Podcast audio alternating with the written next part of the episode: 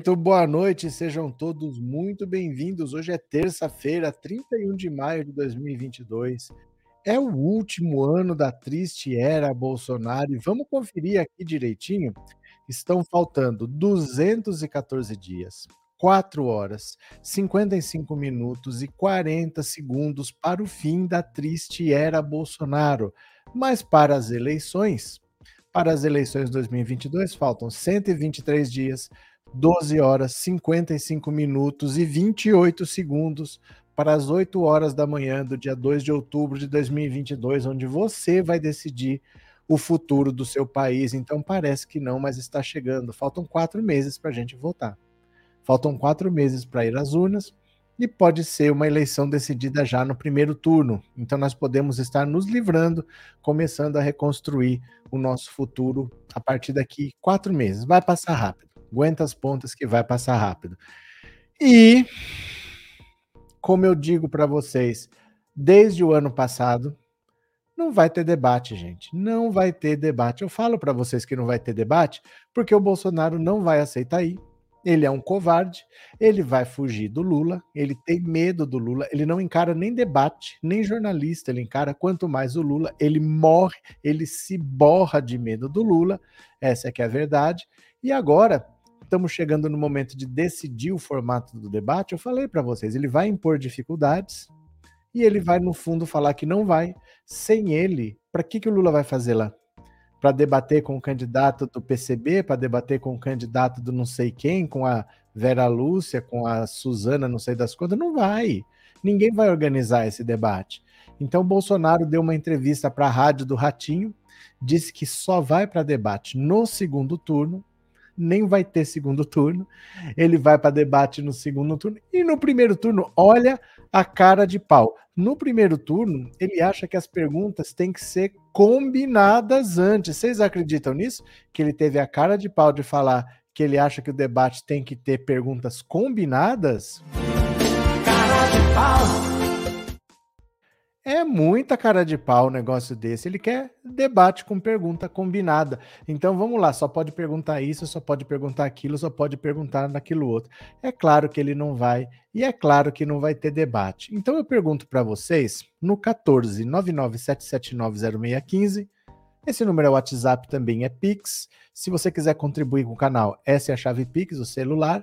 Eu quero saber de você o seguinte: você acha que debate eleitoral deveria ser obrigatório? Sim ou não? Você vai me dar a sua opinião no 14 997790615. Esse número é o WhatsApp, mande uma mensagem de áudio curta. Eu quero ouvir a sua voz, tá? É mensagem de áudio curta. Gente, esse número não é para ficar mandando vídeo, não é para ficar mandando link, deixa livre para o pessoal participar. Tá? Deixa para quem quer contribuir, para quem quer dar sua opinião. Não fica me mandando vídeo, mandando link, não, porque o celular fica cheio de coisa tá? Manda mensagem de voz. Esse WhatsApp é para mandar mensagem de voz. Você acha que o, o, debate deveria ser obrigatório? Todo candidato deveria ser obrigado a participar de debates? Você vai dizer por mensagem de áudio sim ou não. Tá beleza? Eu vou compartilhar a tela. Quem está aqui pela primeira vez, se inscreva no canal. Quem já foi inscrito, torne-se membro do canal. Contribua com o canal por Pix, por Superchat, que nós ficamos uns dias desmonetizados. Dá uma quebrada. Além de ficar um tempo sem gerar receita, mas depois que volta, volta devagar. Né, vai tendo menos participação, porque você ficou tempo sem usar o canal. Então ajuda o canal a manter, se manter de pé, tá bom? Vamos lá? Vamos ler as notícias? Venha comigo.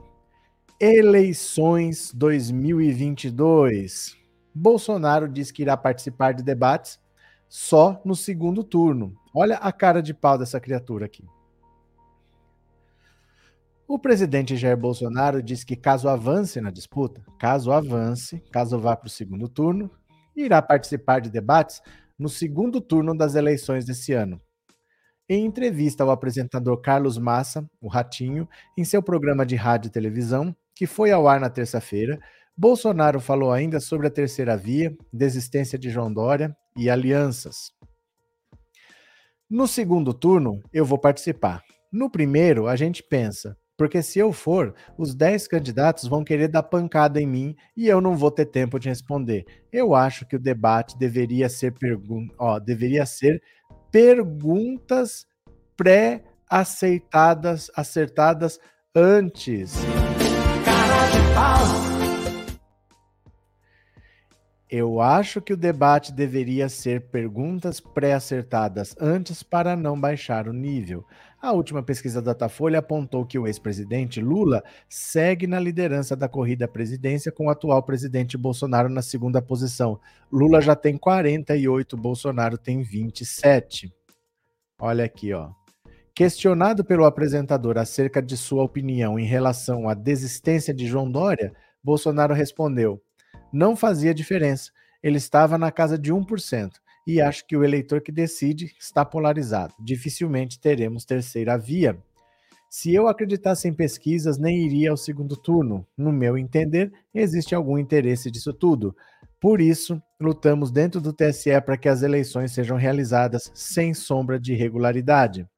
O presidente do partido tem um sonho, como ele tinha comigo lá atrás, de ser candidato a vice. Agora ele se arvora a ser candidato a presidente, isso em relação a Luciano Bivar, o presidente do União Brasil. Então veja só, claramente Bolsonaro, com sua estratégia covarde, sua estratégia de fuga, ele não tem coragem de encarar nenhum jornalista para fazer uma pergunta simples, que é normal, quando um presidente fala para um jornalista, ele não está falando com o jornalista, ele está falando com o eleitor.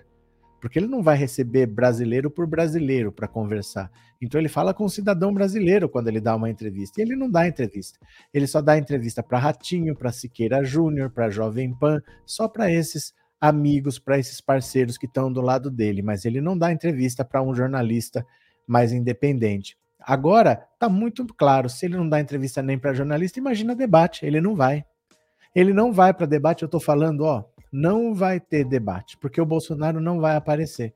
Então, não tem interesse nenhum do Lula sair de casa para debater com o Pablo Marçal, para debater com o André Janones. Para que, o Lula tem mais o que fazer da vida dele do que participar de um debate em que ele não tem nada de produtivo para tirar? Ah, mas eu. Gente, o Lula não vai sair de casa para isso. Não vai sair de casa para isso e você também não sairia. Se você tivesse um 48%, ah, vamos lá só para o Ciro Gomes querer fazer graça, para o Ciro Gomes querer ofender, do mesmo jeito que ele tratou o Gregório do Vivier. Ninguém vai sair de casa para isso, não tem sentido. Se o Bolsonaro vai, sim. Se o Bolsonaro não vai, não. Porque o Lula tem voto, os outros não. O que, que a gente vai fazer? Né? É um debate que perde sentido. Vamos ver aqui. Bolsonaro está preocupado com o baixo nível dos debates. Conta outra, ele é o rei da baixaria, o sujeito é baixo nível. Célia Regina. Cadê? Cleia, o debate deveria acontecer principalmente no segundo turno, mas como sei que Bolsonaro não vai, mas não como Bolsonaro não vai, não sei se Lula deve ir. Não, no segundo turno, o Lula disse que ele iria no primeiro turno, mas ele iria no máximo a três debates, porque a campanha eleitoral começa só em agosto. Os debates são só a partir de agosto. Só que a eleição é em outubro, tem dois meses só. E o Lula já recebeu convite para 11 debates. 11. Ele falou: eu vou, mas eu vou no máximo a três, porque a campanha é muito curta. Então, assim, se você pega dois meses, 15 dias, debate, 15 dias, debate, 15 dias, debate, 15 dias, eleição. Você pega dois meses, divide, a cada 15 dias você põe um debate intermediário, tá ótimo, tá de excelente tamanho. Não tem por que fazer 11 debates. E ele vai desde que o Bolsonaro for. Então o Bolsonaro tem que ir, são no máximo três que ele aceita aí e que as emissoras se unam. Não é que ele vai numa e não vai na outra. Façam um pool, transmitam em conjunto. Vamos colocar o mesmo debate em todos os canais. Aí ele vai. Porque realmente o formato dos debates precisa ser questionado. Ah, é, é um minuto para se apresentar. Doze candidatos. Você fala um minuto e fica doze ouvindo. Aí vem uma pergunta que é igual para todo mundo. Você tem três minutos para responder. Aí você fala três minutos e fica 33 minutos ouvindo outras pessoas falarem. Aí uma pergunta que é, é, é sorteado. Aí você sorteia uma pergunta de um tema qualquer, você fala três minutos e fica 33 esperando. Aí você vai perguntar para alguém, mas é sorteado. Né? Sinceramente, assim, com 12 não tem jeito de fazer debate com 12. É impossível, né? Vamos ver. É, boa noite, José Ramos. Estou no hospital com minha esposa. Enquanto aguardo ela ser atendida, assisto sua live. Abraço e melhoras, José. De coração, viu? Força, abraço, melhoras.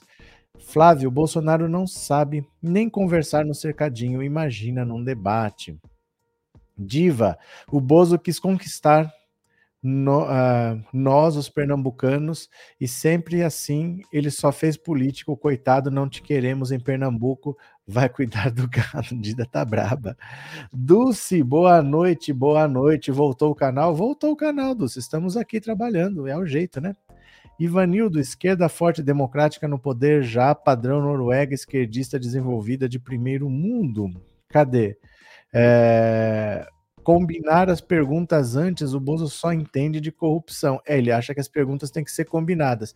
Ele já falou que ele vai para debate desde que perguntem coisas sobre ele, que não fale sobre a família dele. Aí não pode falar de rachadinha. Aí não pode perguntar dos fantasmas que tem nos gabinetes. Aí não pode falar dos imóveis que a família enriqueceu comprando imóvel em dinheiro vivo, não pode falar. Ah, é bonito. Ele cria um esquema de corrupção para a família toda, mas não pode falar. O que, que ele quer no fundo? Ele quer não ser questionado. No fundo, ele não quer ir a debate, ele não quer responder e ele não vai. Ele vai ficar pondo dificuldades, no fundo é para não ir, né? Vamos ler mais uma aqui, venham comigo. Bolsonaro não quer mas terá que debater no primeiro turno se o fim estiver próximo. Olha, Jair Bolsonaro afirmou que ainda não sabe se irá participar de debates no primeiro turno das eleições presidenciais. Teme que os outros candidatos queiram todo o tempo da pancada nele. Mas se as pesquisas indicarem que Lula tem grande chance de levar no primeiro turno, ele não poderá se dar ao luxo de abrir mão da exposição dos debates. A declaração foi dada hoje para a Rádio Massa. A última pesquisa da Datafolha apontou que Lula tem hoje 54% dos votos válidos e Bolsonaro 30%. Faltam mais de quatro meses para o primeiro turno, ou seja, muita coisa pode e vai acontecer. Mas se a inflação não baixar, a gastança do governo federal não causar o impacto esperado em popularidade e as campanhas de fake news não cumprirem seus objetivos, o atual presidente precisará de todas as armas disponíveis para forçar o segundo turno, entre elas a possibilidade de defender seu peixe em debates na TV. Desde a redemocratização, Collor em 89, Fernando Henrique em 94 e Lula em 2006 também decidiram faltar a alguns debates quando estavam à frente nas pesquisas. Após participar de dois primeiros nas eleições de 2018, realizados pela Band e pela Rede TV, Bolsonaro sofreu a facada, sem rir, sem rir, em 6 de setembro. Com isso, não foi a mais nenhum no primeiro e no segundo turnos. Acabou sendo acusado de usar o atentado como justificativa para não comparecer. No dia 4 de outubro, por exemplo, enquanto ocorria o último debate no primeiro turno, na TV Globo, uma entrevista exclusiva com ele era exibida na TV Record.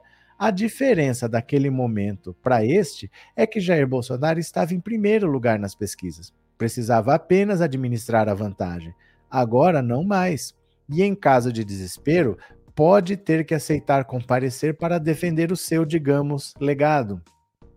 A outra opção a isso é simplesmente abraçar a, a, tática do medo, incitando seus seguidores contra o STF e o TSE e aumentando as ameaças de não aceitar o resultado das urnas, porque vozes em sua cabeça dizem que ele, na verdade, estaria na frente, mas os comunistas, os globalistas, os tribalistas, os Illuminati os cavaleiros templários haviam conspirado contra sua vitória, comprando institutos e usando chips 5G injetados através de vacinas para manipular pessoas. Para participar dos debates já no primeiro turno, Bolsonaro defendeu na entrevista eventos com perguntas pré-acertadas antes com os encarregados. Segundo ele, isso serviria para não baixar o nível, mas permitiria que candidatos tivessem mais facilidade para evitar saias justas e ensaiar as respostas. Hoje, nos modelos de debate realizados no Brasil, jornalistas, público e os próprios adversários fazem perguntas. A campanha de Lula defende um formato de pool em que os debates são transmitidos por várias emissoras simultaneamente. Nos Estados Unidos, onde é adotado, cada debate aborda um pacote de temas previamente acordados, mas as perguntas não são combinadas. Bolsonaro não se sente à vontade com um ambiente não controlado, ambiente em que ser rápido, mostrar conhecimento técnico e ter calma ao ser contrariado em público, é fundamental. Por exemplo, no último debate de que participou, o da Rede TV, além de bater boca com Marina Silva, ele foi flagrado com uma cola, tendo escrito a caneta na própria mão os assuntos que deveria tratar: armas, pesquisa e Lula. Questionado depois do debate sobre a cola, demonstrou irritação com o jornalista e saiu andando. Então, olha, a situação de 2018 para hoje é diferente pelo seguinte: em 2018, Bolsonaro, além de estar em primeiro, ele só tinha uma vantagem para administrar mais nada. Ave Maria. Que isso. Ah, é exame da Teca chegando aqui por WhatsApp. Além dele estar tá na frente e só ter que administrar uma vantagem, outra coisa é o seguinte: ele não era governo. Então ele não ia para debate, mas ele era uma pessoa meio desconhecida, pouco preparada, e ele só tinha que ficar jogando fake news, ficar mentindo, se colar, colou, se não jogar, ele cola outra. Agora ele é governo ele precisa dar respostas. A população só aceitaria dar um segundo mandato para alguém que explicasse o que está acontecendo. Fala, olha, por que, que, a inflação disparou? O que aconteceu? E o desemprego aí que você não controla? O que, que acontece? Ele precisa explicar o que aconteceu no governo dele. E esse monte de sigilo que o senhor impõe aí no seu governo toda hora, gasta dinheiro, impõe sigilo, gasta dinheiro, impõe sigilo, como é que fica? Então ele tem que explicar o que ele fez né? E ele não pode mais fazer como em 2018, que ele não vai dar explicação, porque aí a população não vai dar um segundo mandato a ele. Ele tem que decidir o que ele vai fazer. Se ele achar que já está perdido, ele não vai. Se ele tiver um fiapo de esperança, ele vai porque é a última chance dele. Mas o mais provável é que ele não tenha coragem para isso, né? Marluce, obrigado pelo super chat, obrigado por ser membro do canal, viu? Muito obrigado de coração. Marluce, obrigado por ter se tornado membro também. Obrigado pelo apoio, obrigado pela confiança e seja bem-vinda, tá? Muito obrigado mesmo. Valeu, Marluce, muito obrigado. Cadê quem mais? Demetrios, a dúvida é se Bolsonaro tem mais medo de perder nas urnas ou nos debates com Lula. Não, ele, ele morre de medo do Lula. Ele morre de medo do Lula. Porque ele conhece o Lula. O Lula está na vida política desde 1970. Quem é da política conhece o Lula. Então ele sabe que o bicho pega, que ele não tem capacidade de encarar o Lula e mais do que não ter capacidade, ele tem um telhado de vidro, mas assim, é aquele vidro assim fininho, sabe, que se cair uma folha seca, o vidro quebra. O Lula, ele pode acusar do que ele quiser, mas o Lula teve todos os processos rejeitados, arquivados, inocentados. O Lula não tem nenhum inquérito, não tem nenhuma pendência na justiça. Quem tem pendência na justiça é ele. Bolsonaro tem sete inquéritos no STF contra ele. É porque ele interferiu na Polícia Federal, porque ele associou Covid com AIDS, é porque ele vazou um, uma investigação sigilosa, é os atos antidemocráticos, as milícias digitais. Ele está cheio de investigação. Fora coisas anteriores, de rachadinha, não sei o quê, blá, blá, blá, blá, blá, mas ele tá cheio de inquérito no STF, e o Lula não. Então ele vai falar o que do Lula? Vai falar coisa requentada e que o Lula já foi inocentado? Com todo esse telhado de vidro para falar, mas e o Carluxo? Mas e o Flávio? Mas e aquela casa? E aqu... Ele não vai. É claro que ele não vai, né? O presidente frouxo debater com Lula faz medo mesmo. Para quem tem telhado de vidro, Célia. A situação dele é muito delicada, porque, como presidente da República, ele não pode ser investigado.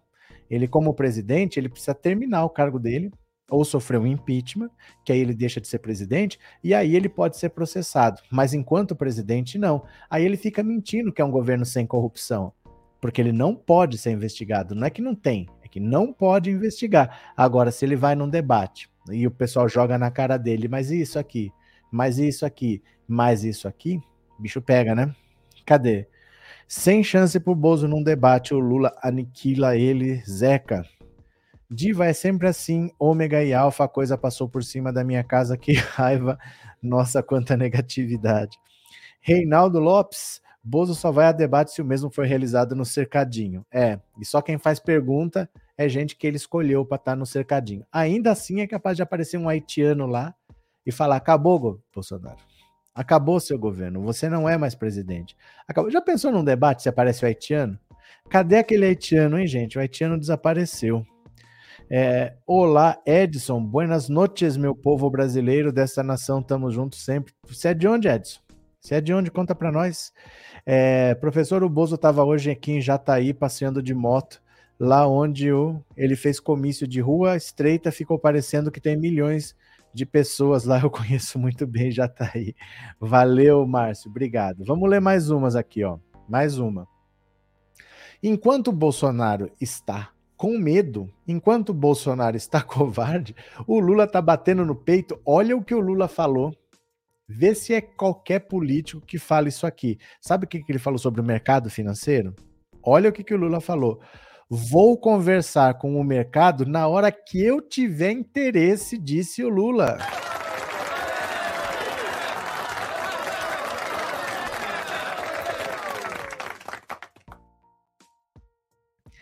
Gente, o Lula tá demais, o Lula tá demais. Dá uma olhada aqui agora, olha. O ex-presidente Lula afirmou na manhã dessa terça-feira que vai conversar com agentes do mercado na hora que tiver interesse. えー？Em entrevista à Rádio Bandeirantes de Porto Alegre, o petista foi questionado sobre quem seria o porta-voz do PT na área econômica, responsável pela articulação do mercado, e respondeu que sua equipe é composta de 90 economistas, sem uma figura centralizadora. Na entrevista, Lula disse também que está conversando com muita gente que participou do golpe contra Dilma, porque se não conversar, não faz política.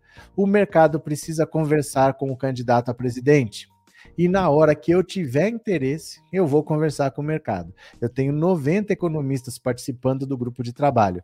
Tem gente do mercado. Eu não vou queimar um ou outro economista. Lula também foi perguntado sobre o fato de Pércio Arida e Lara Rezende, que participam da elaboração real, que participaram da elaboração do Plano Real, negarem colaboração com sua pré-campanha. Ele disse que conversa ocorreu e defendeu que as propostas econômicas não venham apenas do PT. O Pércio Arida foi indicado pelo companheiro Alckmin para conversar com a Fundação Perseu Abramo e ele foi conversar. Acho que é razoável que, que se converse. Não, nós não somos donos da verdade. Queremos conversar com todo mundo. O programa de governo não pode ser do PT, tem que ser desses sete partidos que estão conosco e mais a sociedade. O ex-presidente declarou que, apesar de não saber se conseguirá colocar a ideia em prática, quer encontrar um jeito de acabar com o orçamento secreto, uma, implementando uma espécie de orçamento participativo no lugar. Criado em 2019, o orçamento secreto utiliza as emendas de relator, identificadas pelo Código RP9 para ampliar, sem transparência, a quantidade de recursos públicos que congressistas podem enviar a seus redutos eleitorais. O mecanismo tem sido usado pelo governo Jair Bolsonaro para angariar apoio no Congresso, beneficiando deputados e senadores que se alinham ao Palácio do Planalto em votações, por exemplo.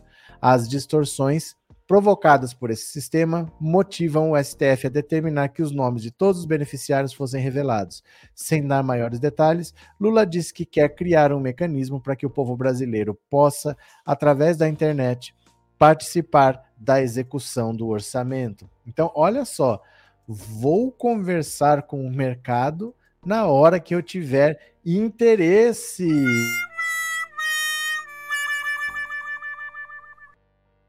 Enquanto o Bolsonaro se acovarda e não vai para o debate no fundo, é porque ele tem medo do Lula.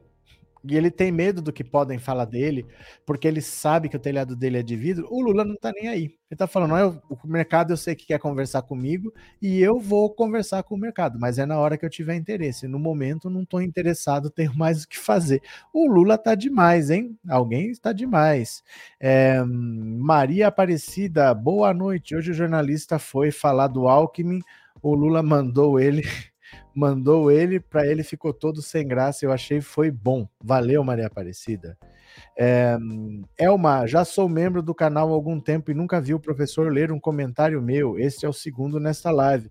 É normal, Elma. Eu vou lendo aleatoriamente, assim. Eu vou lendo aleatoriamente. Eu não faço como esses canais que só leem comentário de membro. Eu não leio só super chat. Eu vou lendo aleatoriamente. Eu acho que todo mundo Muita gente eu acho que gostaria de ser membro e não tem condição. Não vou excluir as pessoas porque elas estão sem condição financeira. Aí eu leio de todo mundo, só que tem duas mil pessoas participando, né? Cadê? Edson, eu adoraria ver os debates nos canais abertos, mas o Bozo é um pesadelo covarde, só anda atrás das moitas. Ele tem rabo preso, esse desgoverno sem cérebro. Eu vou falar uma coisa para vocês. Eu muito tempo faz já que eu não assisto debate. Eu já não assisto mais porque é, eu acho que esse formato precisa ser revisto. Debate com 12 candidatos é improdutivo. Não sai nada de útil dali. Eles vão lá para dar respostas prontas, eles vão treinados pelas equipes para não falar isso, para obrigatoriamente ter que falar aquilo. Eu não sei se funciona mais, sabe? Eu acho que nos anos 80, nos anos 90 ainda funcionava. Hoje, com a internet, a gente com outras maneiras de conversar, não sei se o debate ainda é uma ferramenta que vale para alguma coisa, né? É, sem contar isso, é que não tem como ser rápido, né, Marcos? Não tem como ser rápido, porque na Globo só vai passar um debate depois das 10 da noite, tem que acabar a novela. Acaba lá pela uma da manhã. E com 12 não dá para ser curto. Se eu der três minutos, ó, eu vou fazer uma pergunta, três minutos, vezes 12, dá 36. Quatro perguntas, acabou. Deu duas horas de debate. Quatro perguntinhas que cada um tenha três minutos para responder, em duas horas acabou, só dá para fazer quatro perguntas. Não dá para fazer um debate com tanta gente assim, não dá, né? Então, deixa eu ver. Professor, será que Bolsonaro vai no debate? Será? Eu estou falando desde o ano passado que não, Lucimar. Não vai. Ele não vai a debate. E não vai ter debate. Porque sem ele não, não faz sentido. Só tem um candidato com voto e o resto vai lá para quê? O que, que o Lula ganha com isso? Ele vai sozinho contra 10, 10 sem votos. Para que, que ele vai lá? A troco de quê? Né? Então, vamos ver aqui, ó. Luciano Bivar é candidato a retirar a sua candidatura a presidente. Meu Deus!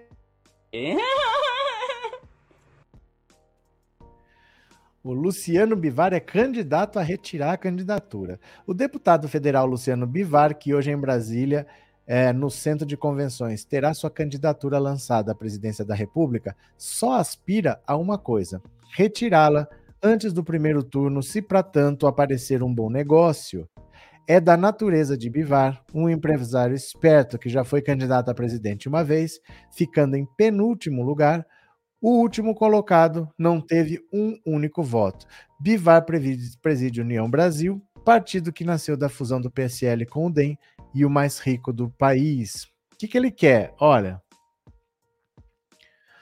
o, P, o PSL, o antigo PSL, que se fundiu com o DEM e formou União Brasil, ele tem o maior dinheiro de todos, porque o pessoal já saiu do PSL. É, a maior parte era bolsonarista, foi atrás de Bolsonaro no PL. Mas vale por quatro anos o número de deputados que você elegeu. Então, quando juntou o PSL de 2018 com o DEM de 2018, deu a maior bancada da Câmara e é o partido hoje que tem mais dinheiro. A partir de 2022, agora, da próxima eleição, eu vejo quantos deputados se elegeram. Então, o que, que ele quer é faz de conta que eu sou candidato, mas eu não sou. Se a gente chegar a um bom acordo para alguma coisa que me ajude, eu abro mão da minha candidatura numa boa. Eu posso apoiar o candidato de um outro partido, desde que eu receba alguma coisa para isso. Então ele está esperando só para ver o que acontece. Ele não quer de verdade ser candidato, ele não vai fazer campanha, ele não vai gastar dinheiro com isso, porque ele sabe que não adianta. Não adianta gastar dinheiro em campanha para presidente. O povo já se decidiu, ou é Lula ou é Bolsonaro. Então o dinheiro do, de campanha do partido ele vai querer eleger deputado. Ele tem um bilhão de reais para isso e quanto mais deputado ele eleger, mais dinheiro ele tem pelos próximos quatro anos. Sendo presidente do partido, ele tem a chave do cofre na mão. Então, tudo que ele quer é achar alguém que ofereça algo vantajoso para ele, para ele abrir mão da candidatura e apoiar essa pessoa. Mas de fato, mesmo querer ser candidato, ele não quer, porque, na verdade, eu não sei porquê, além de Lula e Bolsonaro, ainda tem gente que é candidato, porque não vai fugir disso, né? Lucimar, tinha muita vontade de ver Lula e Bolsonaro no debate, só para me ouvir, eu queria sair dali. Isso nunca vai acontecer, nunca vai acontecer, né? Paulo, Maria Inês, ainda tem isso. Lembra do Álvaro Dias que foi bêbado ao debate em 2018? Cadê? Bolsonaro vai desmaiar no debate. Cadê? Jesus Henrique, o Bozo fica inventando essas dificuldades apenas para ter um pretexto para não ir. Ele não tem preparo para debater. Quem tem telhado de vidro não pode jogar pedras. É o que eu estou falando desde o ano passado. É, ele não vai.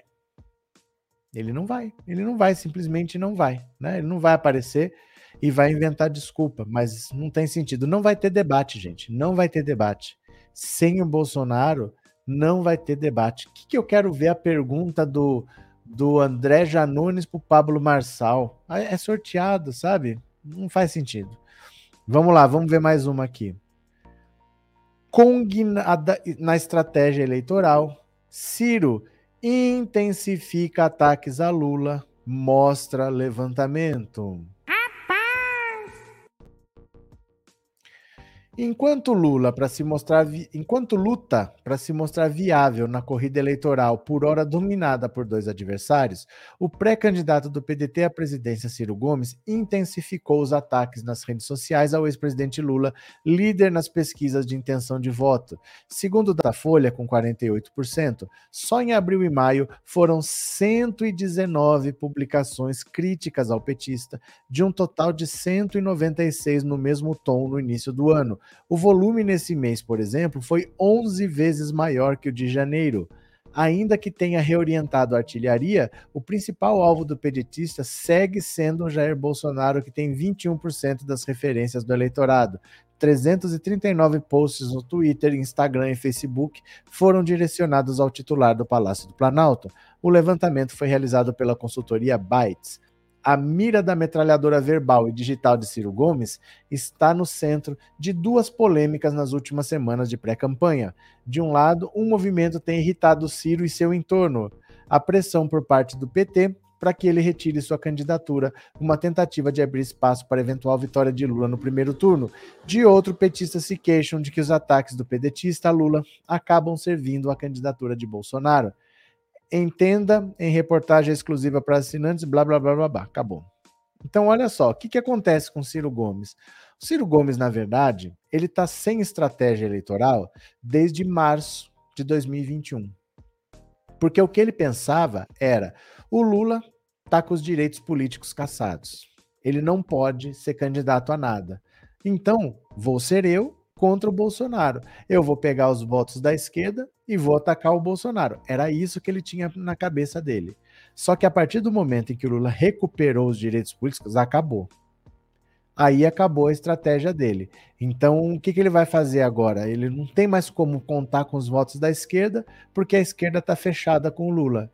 Então, ele está tentando agora, por pura pirraça, por pura birra, sabendo que é impossível pegar o eleitor do Bolsonaro para ele, que não vai largar o Bolsonaro. Não dá para pegar o eleitor da esquerda porque tá tudo com Lula. Sem ter o que fazer, ele tá atacando o Lula, atacando, atacando, atacando, atacando, atacando. Ele espera que o Bolsonaro vença, porque se o Bolsonaro vencer, ele vai falando: tá vendo?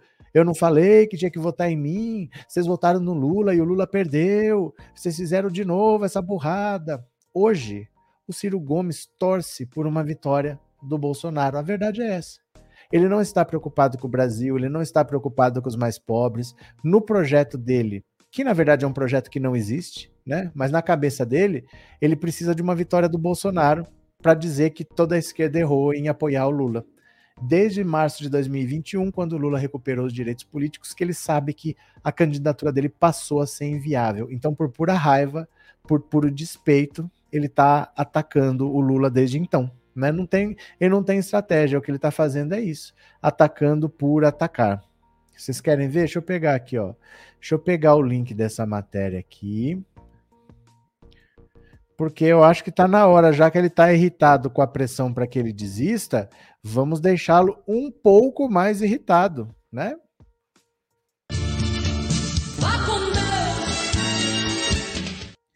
Se o Ciro está irritado, nós vamos irritá-lo um pouquinho a mais. Vamos lá para o Twitter. Você me segue no Twitter? Bora? Vamos lá, olha. Aqui está. Olha a Inês aqui, ó. A Inês está demais. Cadê? Deixa eu pôr aqui. Copia a matéria. Pronto. Conguinada na estratégia eleitoral, Ciro intensifica ataques a Lula. Eu vou escrever agora tudo que eu falei para vocês bem resumidamente aqui, ó. Ó, desde que Lula recuperou seus opa, direitos políticos. Ciro Gomes sabe, esse é o cito. Cocina, Ciro Gomes sabe que sua candidatura é inviável. Desde então. Opa, o que aconteceu aqui? Opa. Tudo o que ele faz, o que ele faz é atacar Lula a Bolsonaro pensa. Ciro não liga para o Brasil. Ciro não liga para os pobres. Hashtag desiste Ciro. Desiste Ciro. Desde que Lula recuperou seus direitos políticos, Ciro Gomes sabe que sua candidatura é inviável.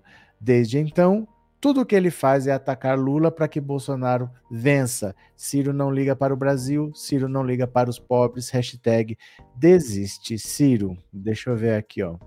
Pronto, acho que é isso. Foi. Tweetou. Pronto. Pega o link, manda para você. Gente, me sigam. Clica aí, clica aí. Ó, tô mandando o link para vocês. Desiste Ciro, né, ó. Tá aqui. Clica aí. Você vai para lá você vai comentar hashtag Desiste Ciro, você vai retweetar colocando hashtag Desiste Ciro, você dá like, vai em outras postagens, comenta, rebate o cirista, comenta também, coloca lá Desiste Ciro, porque se ele não desiste, o eleitor dele vai se conscientizando do, das coisas que o Ciro está fazendo. E aí o eleitor dele, o cirista, começa a abandonar o Ciro. Grande parte da, da subida que o Lula deu no Datafolha, chegando a 48, é porque já começou o movimento do eleitor do Ciro começar a abandonar o Ciro e migrar para o Lula, para resolver logo no primeiro turno. Então vamos martelar até que o Ciro Gomes entenda que ele está apenas atrapalhando essa metralhadora cheia de mágoas que ele é, o nosso Dick Vigarista, né? Cadê quem mais? Lucimar, Ciro Gomes tem que ir atrás dos eleitores dele que foram embora daqui para a França. Cadê Cris? Verdade, Paulo, a pessoa trabalhando não dá. O que aconteceu? É, Jesus Henrique, o debate no segundo turno do segundo governo Lula entre Lula e, se não me engano, o Serra foi memorável. Quem mais? Marcos Henrique, o gado quer botar as fake news da mentira falando que o PT está fazendo as fakes. Já recebi uma com a torcida de lá de fora. Pronto. Márcio, tem gente que acha que sendo candidato agora a presidente vai ajudá-lo na próxima a ser eleito. Que raciocínio. Imbe... Como é que é? Tem gente que acha que sendo candidato agora a presidente vai ajudá-lo na próxima a ser eleito. Que raciocínio imbecil. É, tem gente que só quer ser conhecido, né? O André Janones é um dele, é um cara assim que não tem um tamanho nacional, ele não tem pretensão de ganhar, ele sabe que é inviável ele ganhar, mas ele quer ir para debate, ele quer participar do horário eleitoral gratuito, ele quer ser conhecido.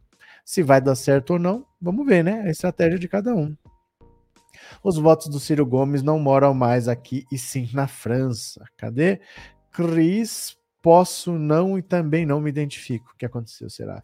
É, valeu, obrigada, pronto, chegou. Agora aqui tem mais uma, hein? Ó, por falar em Sérgio Moro, o nosso boneco doido, o Sérgio Moro que não sabe para onde vai, agora ele tá pensando em ser governador de São Paulo. Meu Deus, o Sérgio Moro, esse boneco doido não sabe para onde vai.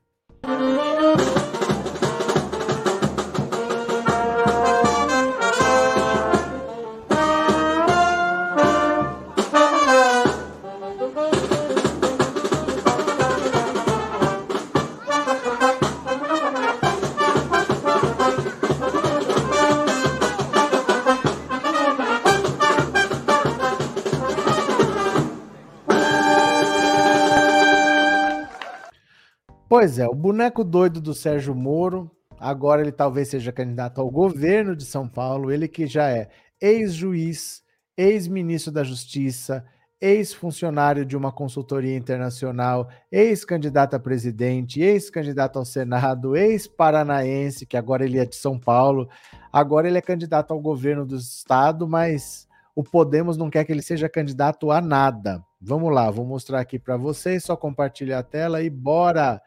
Candidatura de Moro ao Senado enfrenta resistência de, de ala do União Brasil. Embora tenha confirmado sua pré-candidatura ao Senado na última quarta-feira, o ex-juiz Sérgio Moro ainda enfrenta resistência no União Brasil para se viabilizar. A principal oposição vem do Diretório Paulista, onde o vereador e presidente da Câmara, Milton Leite, tem grande influência. O partido, criado após a fusão do PSL e do DEM, lança nesta terça-feira o presidente da legenda Luciano Bivar. Leite ensaiou uma candidatura à vaga do Senado, mas aliados dizem que não é hora para valer, que não é para valer. Além dele, o ex-ministro Henrique Meirelles também é cotado para o Senado. A ala ligada a Leite do partido defende que o ex-juiz seja candidato à Câmara dos Deputados. O argumento é que Moro deve ter uma votação expressiva no Estado, com potencial para ajudar a eleger pelo menos outros cinco deputados até mesmo aliados de Moro, como vice-presidente do Diretório do União Brasil em São Paulo, Júnior Bozella, concordam com essa estratégia. Há também quem veja a candidatura ao Senado como uma estratégia arriscada, pois os senadores não estão sujeitos às mesmas regras de fidelidade partidária que os deputados, podendo trocar de partido a qualquer momento. Dirigentes e parlamentares lembram que o ex-juiz deixou o Podemos de forma repentina, sem avisar aliados, como o senador Álvaro Dias, ou mesmo a presidente da legenda, Renata Abreu. Pessoas próximas ao ex-ministro minimizam a resistência à pré-candidatura ao Senado e dizem que ela restringe um ou outro quadro do União Brasil. Também afirmam que a vaga está garantida pelo próprio presidente da legenda, Luciano Bivar. Embora seja pré-candidato ao Senado, o ex-juiz não descarta a possibilidade de concorrer a outros cargos, inclusive ao de governador de São Paulo, embora esse cenário seja visto com ceticismo por aliados. Hoje, Bivar que é candidata à presidência da República, negocia a construção de um palanque com o governador Rodrigo Garcia, que disputará a reeleição do Palácio dos Bandeirantes. Aliados do presidente do União Brasil afirmam, porém, que caso o Tucano opte por apoiar a pré-candidatura de Simone Tebet, nome avalizado pelos partidos da Terceira Via, Bivar pode construir uma candidatura própria no maior colégio eleitoral do país. Por enquanto, porém, há um acerto para a sigla apoiar Garcia. O entorno do governador também vê dificuldade para que Moro viabilize sua candidatura ao Senado. Para o deputado Júnior Bozella, a candidatura de Moro deve estar alinhada à estratégia nacional dos palanques de Bivar, que ainda será definida. O cenário de hoje, no entanto, ele acredita que Moro deveria se candidatar a deputado federal. Hoje, a eleição ao Senado está congestionada. Eu, pessoalmente, acho que seria melhor ser um recordista de votos na Câmara dos Deputados. Não descartaria essa possibilidade, pois seria uma eleição mais garantida. Sobre a possibilidade de Moro disputar o governo, disse que é especulação. Como tivemos a questão da candidatura do Garotinho no Rio, surgiu essa questão se teremos candidato ao governo de São Paulo. É claro que o Moro é um nome relevante, mas não tem nada certo, é só especulação. Olha, o problema do Sérgio Moro é que, primeiro, ninguém gosta dele, ninguém confia nele, porque a maneira como ele saiu do Podemos é muito feia. Então, por exemplo, se ele for candidato a deputado, o deputado ele é eleito com os votos que ele recebe, mais os votos da legenda. Então, o mandato é do partido, não é do deputado. Se ele resolver mudar de partido, ele perde o mandato. Ele não pode simplesmente mudar. Para senador, não. Para governador, não. Para presidente, não. Você pode sair do partido. E eles não confiam no Sérgio Moro pela maneira como ele saiu do Podemos. Então, o que, que eles querem? Moro deputado ou nada. O problema é o seguinte: o Podemos, o Podemos não, União Brasil, que é o atual partido do Sérgio Moro, em tese está apoiando o Rodrigo Garcia para a eleição em São Paulo. Só que o Rodrigo Garcia, que hoje é do PSDB, o PSDB tende a apoiar a Simone Tebet. Agora que o Dória desistiu, ele tende a apoiar a Simone Tebet. Se isso acontecer, aí vai, não vai ter a aliança do, do, do União Brasil com o PSDB em São Paulo. E aí eles podem ter uma candidatura própria. Aí seria o Sérgio Moro. Saiu, é uma coisa de louco, assim. Olha, olha, olha que viagem. Eles queriam, então, que o Sérgio Moro fosse candidato ao Senado. O Moro, candidato ao Senado, ia dar um palanque forte para o Luciano Bivar em São Paulo. Ele tem a esposa dele, que pode ser candidata a deputada. Aí os votos que seriam do Moro, a esposa dele ia ter, então dá na mesma. Eles, no fundo, iam usar o Sérgio Moro. O Sérgio Moro tem uma figura razoavelmente conhecida, ia ser candidato a deputado, ia ter gente entrevistando, a esposa dele ia atrair votos para a Câmara. No fundo, ele ia ser usado. Ele não tem chance de se eleger governador, é impossível Sérgio Moro hoje se eleger governador de São Paulo. Eu não sei nem se ele consegue ser candidato, mas tem essa possibilidade também. O Sérgio Moro está completamente perdido na política. Eles estão vendo onde usar o Sérgio Moro, mas o Sérgio Moro não sabe fazer nada. É um quadro patético realmente do Sérgio Moro, em vez de será que é marréquico ou será que é patético? Cadê o Sérgio Moro aqui? Cadê o nosso marrequinho? Vai lá, Sérgio Moro, vai lá, Sérgio Moro.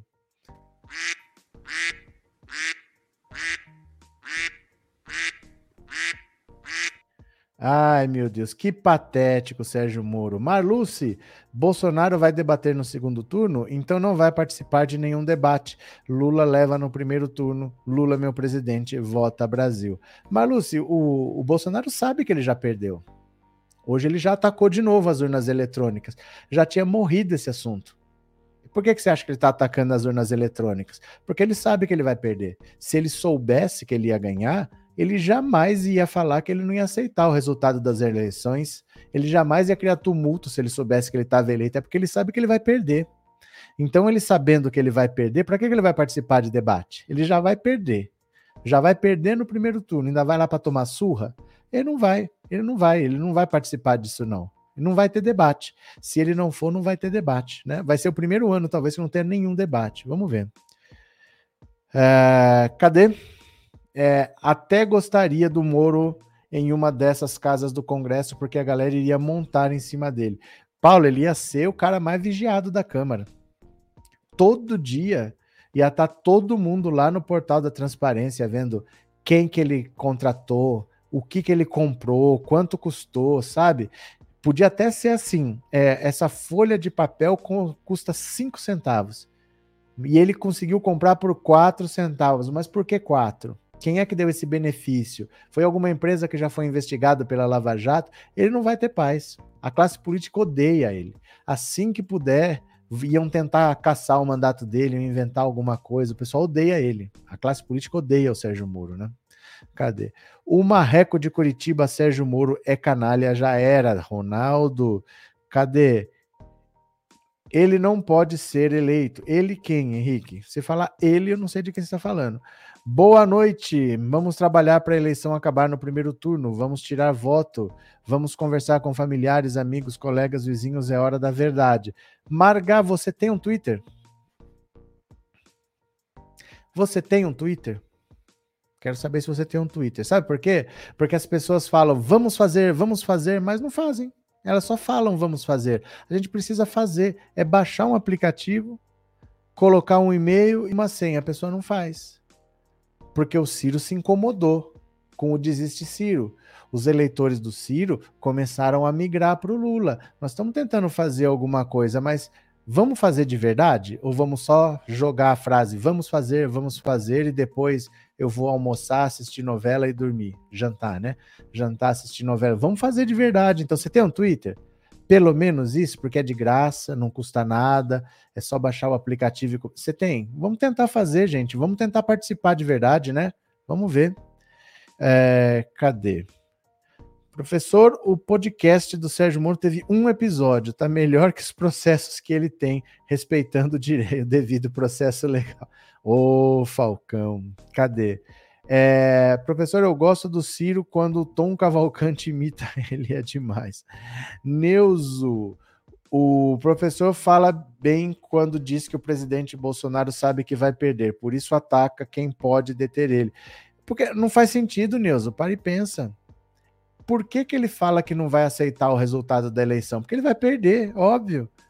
Quem que vai ganhar e fala que não vai aceitar o resultado da eleição? Para começar, é só ele que questiona nem o Lula que está à frente, nem todos os outros candidatos que estão atrás. Ninguém questiona, isso não é assunto para ninguém. Só ele fala.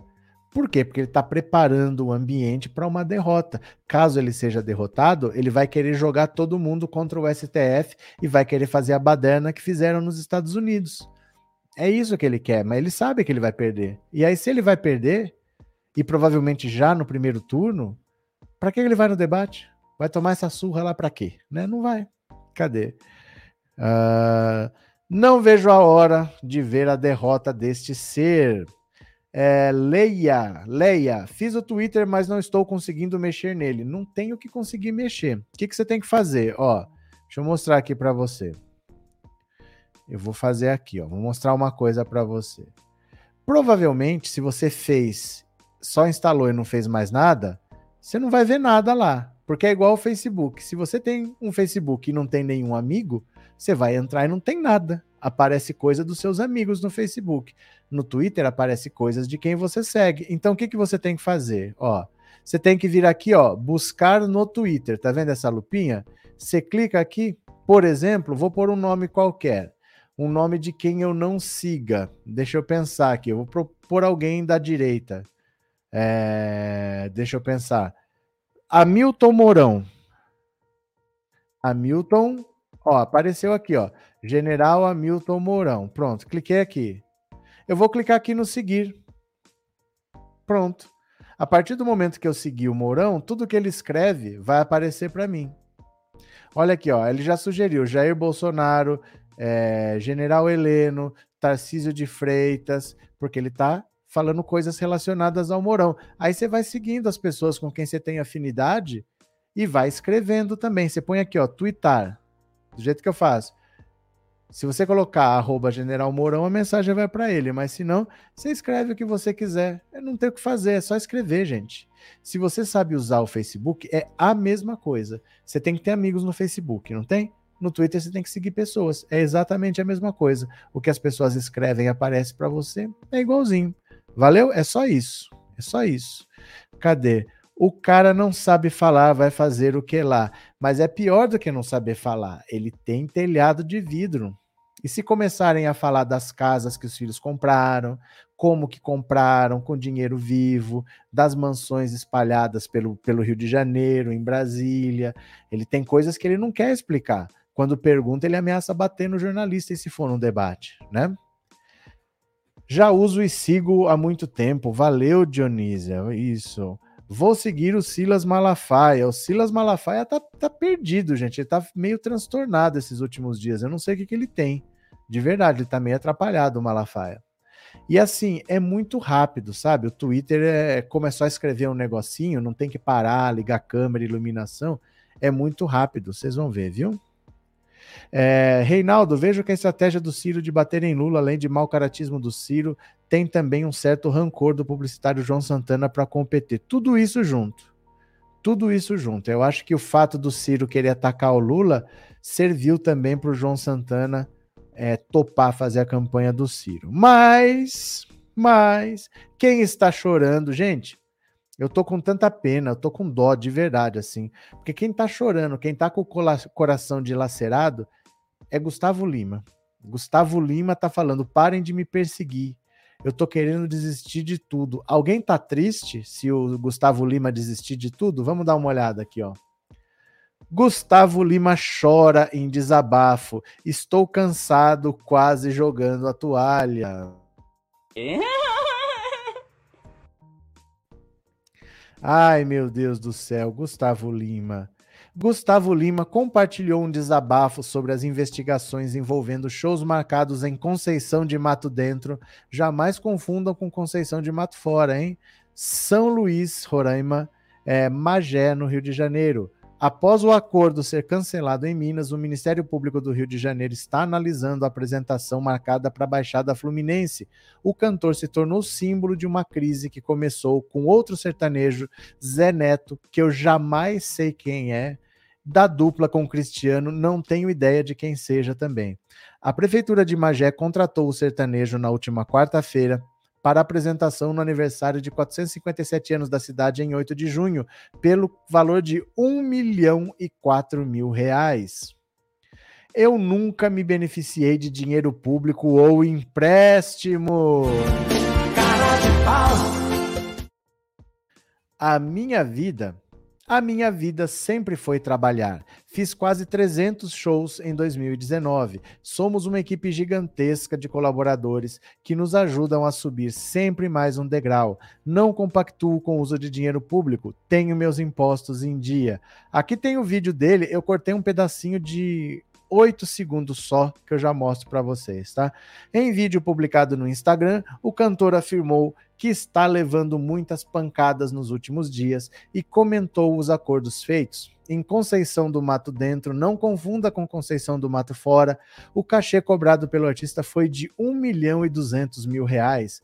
Todos os artistas fazem show de prefeitura, é sobre valorizar a nossa arte a nossa única coisa que temos para vender.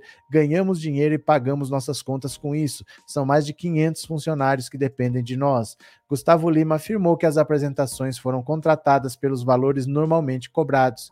Eu sou um trabalhador normal, como todos vocês, destacou durante o desabafo. Não é por ser uma prefeitura que eu vou deixar de cobrar o meu valor.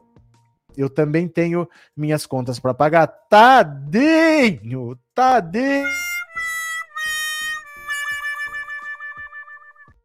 Não é por fazermos música que precisamos receber menos. Estou sofrendo perseguição na minha vida pessoal e profissional. Estou cansado, quase jogando a toalha. É triste ser tratado como um criminoso, um bandido. Meu Deus do céu, estou muito comovido. Splash localizou três dos cinco contratos de shows disponíveis no portal da transparência de Magé. Além do show de Gustavo Lima por um milhão, também se, apresenta, se apresentam o cantor Belo, que firmou o contrato de 180 mil, e a pastora Midian Lima, com cachê de 75 mil. O contrato milionário chamou a atenção do Ministério Público do Rio, que recebeu a denúncia para apurar a contratação e vai investigar. A segunda Promotoria de Justiça de Tutela Coletiva de Magé informa que, a partir de representações ouvidorias relativas aos gastos com a festa de aniversário da cidade de Magé, foi instaurado inquérito civil e para apurar os fatos narrados nas denúncias. Na semana passada, o jornal RJ1 também mostrou o valor já empenhado, ou seja, reservado pelo município para o pagamento. Também foram exibidos os cachês de outras atrações: Marcelo Falcão, 180 mil, Comunidade Shalom, 70 mil. Ao todo, a prefeitura contratou mais de um milhão e meio em shows. Na última quarta-feira, o Ministério Público de Roraima também abriu investigação para apurar a contratação de show do cantor Gustavo Lima por 800 mil reais na cidade de São Luís, distante a 276 quilômetros da capital Boa Vista. Já na sexta, foi a vez do Ministério Público de Minas abrir notícia de fato, após receber denúncia questionando irregularidades questionando a regularidade nas contratações de uma festividade em Conceição do Mato Dentro, jamais confundam com Conceição do Mato Fora. Dentre as atrações estava Gustavo Lima com cachê de 1,2 milhão, Bruno e Marrone que receberiam 520 mil. No dia seguinte, as duas atrações foram canceladas pela prefeitura. Desde a semana passada, a equipe do cantor se pronunciou somente em relação às investigações de Roraima. Na ocasião, em contato com o Splash, a equipe jurídica do cantor enviou uma nota afirmando que o valor do cachê dele é fixado obedecendo critérios internos, baseado em cenário nacional, tais como logística, tipo de evento, bem como o custo e despesas operacionais da empresa para a realização do show artístico. A empresa que representa o cantor diz ainda que a equipe de Gustavo Lima não pactua com ilegalidades cometidas por representantes do poder público e que não cabe ao artista fiscalizar as contas públicas. É, o bicho tá pegando, o bicho tá pegando. Gustavo Lima tá triste, eu estou feliz. Deixa eu mostrar para vocês que ele estava chorando aqui, né? Eu postei no Twitter, eu postei no Instagram. Deixa eu pegar aqui no Twitter. O Gustavo Lima tá chorando, ó. Tô muito triste. Deixa eu mostrar para vocês. Ai, meu Deus do céu, ó. E Conceição do Mato Dentro, hein? Não confundam com Conceição do Mato Fora. Presta atenção, presta atenção. Olha. Pelo amor de Deus, gente para com essa perseguição em cima de mim. Para de me perseguir, pelo amor de Deus. E pelo amor de Deus, gente, para com essa perseguição em cima de mim. Para de me perseguir, pelo amor de Deus. E pelo amor de Ah, gente, ele não quer ser investigado pelo Ministério Público, ele quer receber dinheiro público e não quer prestar contas, tadinho. Né? Eu também queria receber um milhão aqui, um milhão ali e não ter que prestar conta para ninguém, só vou gastar tudo em sorvete. Né? Vou gastar tudo aí em sorvete artesanal feito na pedra gelada. Que bacana, né? Não preciso prestar conta. Esse é o mundo do Gustavo Lima, mas que beleza, que beleza. Cadê? Essa barba que parece a barba do Falcon. Márcia entregando a idade. Eu mesmo nem sei o que, é Falcon. É, quero é mais. Não gosto dele nem das músicas dele. Cadê que mais? Venham pra cá, diz a Irlene. Quem puder, por favor, ó, quem puder, fique aqui 10 minutinhos nessa rede, ó nessa redezinha, estamos tentando fazer essa rede crescer. Vocês viram que a gente perdeu a monetização do YouTube, já recuperamos, mas é importante ter opção, é importante ter outras redes. Se a gente ficasse sem rede nenhuma, tava fazendo live lá, ia estar tá trabalhando do mesmo jeito. Então, é importante que vocês ajudem a fazer essa rede crescer também. Tá? Por favor, quem puder, coloque o seu celular em cima desse código QR que você é jogado automaticamente para lá. Valeu? Coitadinho, se ele não tirasse o dinheiro da merenda de crianças pobres, tenho certeza que ninguém o perseguiria. E tudo começou com uma tatuagem no toba da Anitta. É, mas vai ter que saber onde tá botando o dedo, né? Não é assim. Agora aguenta a barra. Observaram que em três anos parece que quintuplicou a quantidade de dupla sertaneja. Ah, mas é assim mesmo, né? Tem épocas que só tinha pagode, que só tinha axé, que só tem sertanejo, isso daí. De milhão em milhão, a boiada está passando. Cadê quem mais? É, nunca cortei, curti, acho que é curti as músicas dele, né? Quem quer dinheiro, esse povo do sertanejo de Deus que maltrata animais são uma cambada de santos do Paoco. Altaíde Célia, graças a Tatu da Anitta, ficamos sabendo da hipocrisia desses sertanejos. Ainda bem que não dou ibope para esses tipos. Gosto até é do Pablo can cantando seus bregas que esses tipos. Como é que era? Esqueci qual era a música do Pablo. Nossa, aquela vozinha dele é demais também, né? Enquanto esses prefeitos bolsolixo gastam dinheiro de prefeituras com as crianças se alimentam mal nas escolas. Pronto. Tem mais, tem mais. Porque sabe quem que tá triste com a divulgação da mamata dos sertanejos? Um candidato à presidência da República, o tal do André Janones. Ele não quer que investigue, não. Por que será? Só porque ele também estava mandando 2 milhões de reais para o município dele, para lá, para Ituiutaba? Dá uma olhada aqui, ó. Janones. Eita, Cadê? Janones critica a mídia por divulgação de emenda para feira. Oh, meu Deus, mais um, hein? Mais um para a lista. O deputado e pré-candidato à presidência da República, André Janones, criticou a mídia nessa terça-feira em seu perfil no Twitter depois da divulgação da emenda de 7 milhões de reais destinada a Ituiutaba. Desse valor, 1,9 milhão vai para a feira agropecuária do município com show de artistas sertanejos. Esse é o dano que causa a responsabilidade da imprensa. Uma emenda individual carimbada com total transparência divulgada por mim. Tadinho, tadinho.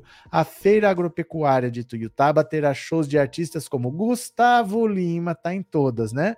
Zezé de Camargo e Luciano, João Bosco e Vinícius, entre outros. O evento será de 15 a 25 de setembro. A verba foi empenhada pelo governo federal em 17 de maio e deve ficar disponível para o município até julho. Ao jornal Estado de São Paulo, a assessoria de Janones informou que os 5,1 milhões restantes da emenda ficarão livres para a prefeitura do município investir em saúde e educação.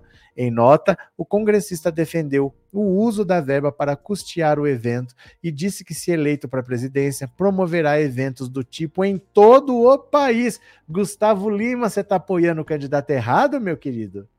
Gustavo Lima, você tem que votar no Janones, porque se ele for eleito, André Janones promoverá eventos desse tipo em todo o país. Sempre destinei e continuarei destinando emendas para promover festas para o povão, seja de Tuiutaba, do Triângulo Mineiro, de toda Minas Gerais e, se eleito, de todo o Brasil. Apesar de ser de portões abertos, a festa não será de graça, pois o dinheiro que banca tudo sai do bolso do povo e não do meu, nem de prefeito nenhum, disse André Janones. Mas que farra, que farra que está acontecendo com essas duplas sertanejas, hein? Eu fico impressionado é que precisou o tororó da Anitta ser assunto na boca do Zeneto, que eu não sei quem é, não tenho ideia de quem seja esse rapaz, nunca ouvi uma música deles, eu não reconheço se encontrar na rua. Precisou o cara falar isso para a gente ver esse bando de gente envolvida com emenda parlamentar, manda dinheiro. Você lembra que antes de surgir essa denúncia, eu falei aqui que o esquema podia ser esse? Que como a bancada ruralista, eles têm deputados lá, por isso que chama bancada, deputados ruralistas. Eles têm cantores, e ele tem acesso à emenda parlamentar, que eles poderiam estar tá mandando isso para os municípios.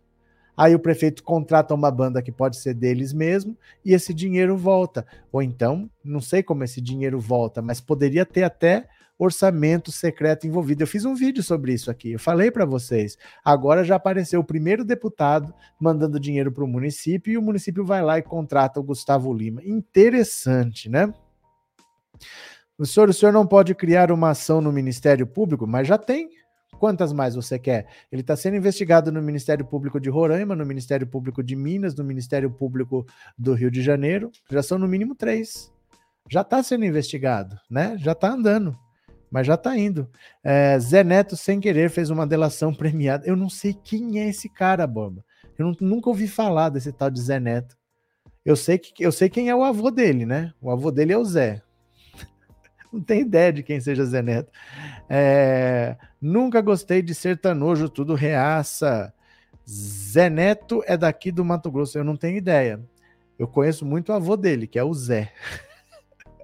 Ai, ai, ai, os fiscais de toba alheio estão com os deles descobertos. É, eu acho é pouco, eu acho muito pouco, Paulão. E o povo tem que acordar e tirar os seus políticos da mamata da bancada ruralista. É que não é assim. A bancada ruralista tem dinheiro, tem dinheiro para fazer campanha, faz evento. Ninguém tira, ah, vamos tirar a bancada ruralista. Gente, eleição legislativa, principalmente, o dinheiro manda o dinheiro manda, por exemplo, para eleger um presidente? Muito pouco. Manda mais o candidato. O Bolsonaro pode ter o quanto ele for de dinheiro, é difícil para ele vencer o Lula. Com a história do Lula, com o que o Lula já fez. Como seria difícil também vencer a eleição sem o Lula? Por mais que você tenha dinheiro, mas a eleição legislativa é diferente. São muitos candidatos, são muitas vagas e a população vota de qualquer jeito. Então, você tirar a bancada ruralista, eles têm dinheiro, eles têm estrutura. É muito difícil você achar que você tira alguém que tem dinheiro numa eleição legislativa. Numa eleição executiva, pode ser, né? É, professor, o pai deve ser o Zé Filho. Olha, Danizete, eu não tinha pensado nisso, mas a chance é grande. O pai deve ser o Zé Filho. oh, meu Deus do céu, essa foi boa. Cadê? E o Xandão? O Xandão está demais. Xandão tá botando a galera na cadeia. O pessoal foi na frente da casa dele xingar ele. ele... Xandão botou a galera na cadeia. Ó, cadê? Pera lá.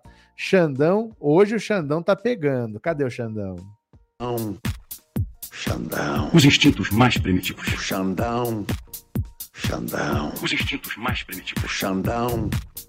Xandão. O buraco comigo é mais embaixo. Xandão. Xandão. Xandão. Olha só, o Xandão está demais. Foram xingar o Xandão na frente da casa dele, botou na cadeia. Justiça condena a prisão bolsonaristas que protestaram na casa de Alexandre de Moraes. Ai, como é bom, como é bom ver essa gente se ferrar. Olha só. A Justiça de São Paulo condenou dois apoiadores do presidente Jair Bolsonaro que, em maio de 2020, realizaram um protesto em São Paulo em frente à residência do ministro Alexandre de Moraes, do STF. O engenheiro Antônio Carlos Bronzeri e o autônomo Jurandir Pereira de Alencar foram condenados a 19 dias de prisão em regime aberto por perturbação do sossego alheio. Regime aberto é aquele no qual a execução da pena ocorre em casas de albergado, que é um presídio de segurança mínima. O condenado fica no local apenas durante a noite e nos finais de semana. Quando não há vagas, o preso pode ficar em prisão domiciliar. De acordo com a denúncia apresentada pelo Ministério Público, Bronzeri e Alencar utilizaram-se de um carro de som para liderar um protesto no qual foram feitas ofensas e ameaças ao ministro. Durante a manifestação, segundo o Ministério Público, o ministro foi chamado de advogado do PCC, ladrão, canalha, viado, corrupto. Além disso, os manifestantes teriam afirmado que o ministro seria defenestrado da terra e que ele e seus familiares jamais poderão sair de sua casa nesse país. O caixão havia sido acoplado a veículo. Olha isso. Para o Ministério Público, o protesto foi realizado com o objetivo de intimidar o ministro, que dias antes havia concedido uma liminar suspendendo a nomeação do delegado Alexandre Ramagem, amigo da família Bolsonaro, para diretor-geral da Polícia Federal. Na defesa apresentada à Justiça, os bolsonaristas argumentaram que se posicionaram em frente ao prédio do ministro para realizar uma manifestação legítima, sem qualquer tipo de ameaça, arruaça ou ato criminoso. Segundo eles, a acusação distorceu os fatos ao desconsiderar que a confusão foi iniciada por, pelo ministro, que da sacada de seu apartamento teria proferido ofensas gratuitas e provocações aos manifestantes. O ministro, primeiramente, defendeu ofendeu e provocou os manifestantes, incitando a perder o controle para então poder abusar de sua posição, de sua influência e de seu cargo. A, se a sentença em que condenou os bolsonaristas, o juiz José Fernando Steinberg afirmou que ficou demonstrado no processo que eles perturbaram o sossego alheio com gritaria e algazarra. Eles poderão ainda recorrer da decisão. Olha, é claro que não é uma pena para ficar seis anos preso, porque eles foram para a casa do Alexandre de Moraes e xingaram. É crime de ameaça, é crime de perturbação da ordem, é, são crimes leves, obviamente, mas foram condenados. Se eles cometeram um ato leve, eles receberam uma pena pequena, mas foram condenados. Já outros que cometeram crimes mais graves vão receber penas maiores. E a galera que está sendo investigada nos inquéritos do STF tinha um deles com um mapa com uma planta do STF. Aqui é a sala de um, a sala do outro, aqui é o plenário, aqui eles circulam, aqui eles tomam café. Por que que alguém que está sendo investigado pelo STF por essas milícias digitais, por atos antidemocráticos. Por que, que ele tinha uma planta do STF? Não é uma planta com clorofila, com folha, não. É uma planta, é, a, é o mapa do STF. Eles tinham uma planta do STF. O que, que eles queriam? que eles queriam atentar contra a vida de alguém, então não importa se a pena foi leve, a pena foi leve porque o crime também é leve, mas foram julgados e condenados. Os outros que têm crimes mais graves vão pegar penas maiores, mas vão ser julgados e vão ser condenados também, né? É, Lula presidente no primeiro turno, Lula guerreiro, Lula sempre de Janira, mas agora não são mais réus primários. Isso parece que é besteira, mas essa gente nunca faz uma coisa só. Porque esse bolsonarismo ele tem uma rede e são as mesmas pessoas. Você investiga uma coisa, acha uns fulano. Investiga outros ali, acha o fulano. Então, se eles estiverem envolvidos em mais coisas, e tem sido frequente isso, no bolsonarismo isso é frequente, são as mesmas pessoas que circulam, eles já têm uma condenação, eles já não são mais réus primários, eles já tentaram contra o ministro Alexandre de Moraes uma vez, então começa a pesar, né? Cadê? Essa pequena condenação tem um efeito enorme, pois deixam de ser réus primários. Não, e serve para os outros. Serve para os outros, porque assim, parece que é uma besteira, mas advogado custa muito dinheiro, gente. Isso custa muito dinheiro. Você tem que enfrentar um tribunal, você precisa contratar. Olha, eu não sei, cada um tem um preço. Mas, por exemplo, bandido, o cara tá preso tá numa delegacia, acabou de ser preso lá, com droga, sei lá, seja o que for. Quando eles chamam o advogado, o advogado não sai de casa por menos de 20, 40, 50 mil reais, não. Para pedir um habeas corpus, é isso aí que eles cobram. E aí, às vezes, o cara dá casa, dá o que for pro advogado. É caro. Você tem um processo desse, um processo criminal, em que você pode ser condenado, como foram, no caso, mesmo que a pena seja pequena, é caro, você gasta uma fortuna. Advogado não é de graça, não. Ninguém tá ali com defensor público. Vai, vai uma grana, viu? Vai uma grana nessa. É... Não estou recebendo notificações das lives, por que será? Porque você deixou de assistir as lives. Sabe o que acontece? O YouTube, ele só te manda três notificações por dia. Só três. Então ele vai pegar de tudo que você se inscreveu para receber notificação, ele vai te mandar as três mais relevantes. Quais foram as últimas que você assistiu?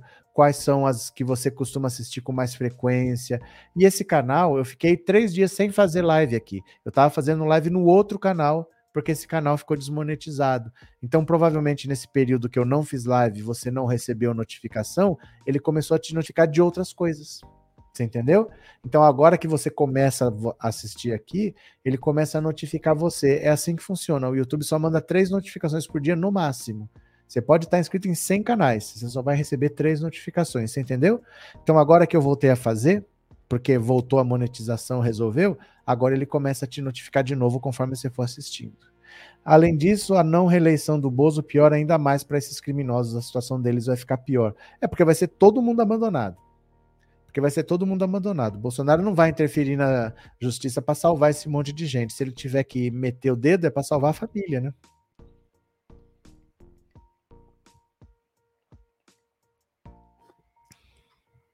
Cadê?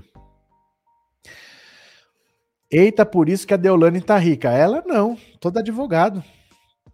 Todo advogado. E assim, é dinheiro na mão não é no final do processo tal. Porque, por exemplo, uma indenização trabalhista, você vai pedir um valor que você nem sabe quem é, o advogado que vai calcular, porque ele vai ver toda a lei, o que, que ele pode pedir e vai chegar num valor. Esse valor depois vai ser negociado, ele vai reduzir, mas vai ter uma bolada. Aí ele pode ficar com 20%, 30% né? Então ele pode deixar para receber depois, porque aí ele recebe o dinheiro e já te repassa descontado a parte dele. Mas numa ação dessa, não tem depois. Você não está pedindo dinheiro, você está se defendendo na justiça. Então você tem que pagar ali na hora. E aí, no desespero, passa na frente de uma delegacia, dá uma olhada como são as celas lá, vai ver o ambiente que é, o cara dá o que ele puder para sair dali. Então eles cobram valor assim mesmo, é, é valor de casa. Tem gente que tem que dar casa para poder sair de lá, né? Fátima, vou fazer advocacia para ser defensora de bandido. Brincadeira, Deus me livre. Não, não é brincadeira, não é Deus me livre, porque assim, você, os dois lados têm que ter advogado, né? Por exemplo, eu bati no seu carro, destruí o seu carro e falei que eu não vou pagar. O seu carro é importado, custa 200 mil. Eu vou ter que ter um advogado, você vai ter que ter um advogado. Os dois lados têm que ter advogado. Não existe advogado para fazer o bem. Advogado, ele quer defender um cliente. O cliente vai precisar de alguém técnico que entenda de leis para tentar. É, por exemplo, eu posso ser culpado, mas eu sou culpado de um crime. O cara está me acusando de três. Então não tem nada demais. Ele é um profissional, né? Cadê? Professor, se tiver que prestar concurso público, esta pena já faz efeito negativo. Então, eu não sei quais são as consequências, mas é, é um processo, por exemplo, é, isso que eles fizeram foi em 2020. A consequência está vindo em 2022. Faz dois anos que eles estão preocupados com isso. Que eles foram encher o saco de um ministro do Supremo, estão respondendo a um processo na justiça, acabaram condenados, vão recorrer. Faz dois anos que eles estão em torno disso, dois anos que eles estão gastando dinheiro, eles estão bem enrolados agora, né? Deixa eu pegar mais uma aqui. Xandão. Por falar em bolsonarista se ferrando, que eu acho é pouco, Antônia Fontinelli mais uma bolsonarista se ferrando. Dá uma olhada. Tribunal de Justiça mantém condenação de Antônia Fontenelle por associar Felipe Neto à pedofilia. Gente, esse povo não tem noção. Não é possível que esse povo não tenha noção desse jeito. A atriz e youtuber Antônia Fontinelli perdeu o recurso que impetrou contra a condenação por difamação contra o youtuber Felipe Neto e seu irmão Lucas Neto. Na sentença em dezembro de 2021, a atriz foi condenada pela justiça a prestar serviços comunitários por um ano e a 52 dias multa pelos crimes de calúnia, difamação e injúria ao associar os irmãos ao crime de pedofilia. O recurso foi julgado nesta terça pela primeira Câmara Criminal do Rio de Janeiro e considerado improcedente por unanimidade pelos três desembargadores que analisaram a apelação. O Poder Judiciário mais uma vez reconheceu que a senhora Antônia Fontinelli utiliza seus canais de comunicação como instrumento para injuriar, difamar e caluniar pessoas. Essa decisão proferida por três desembargadores deixa muito claro que liberdade de expressão não é liberdade de ofensa, disse o advogado André Perequimanes, que representa Lucas e Felipe Neto. Na ação movida por os irmãos Neto. irmãos Neto é muito engraçada, né? Na ação movida pelos irmãos Neto, são mencionados posts de Antônia em que ela associa falas dos influenciadores à erotização de crianças. Em uma das postagens, ela afirma: Estou julgando inadequada a atitude do teu irmão Lucas Neto pagando, pagando B numa garrafa de vidro, né? Algo que rima com croquete. O advogado da atriz, Cláudio Daledoni, disse que pretende recorrer ao STJ. A defesa técnica de Antônia Fontinelli informa que vai recorrer ao STJ e, se preciso for, ao STF para comprovar sua inocência. Antônia Fontinelli está sendo vítima de uma covarde perseguição pelas opiniões emitidas. Tadinha, ela é santa, igual Daniel Silveira. Ela é santa, igual Gustavo Lima. Tá todo mundo sendo perseguido, né?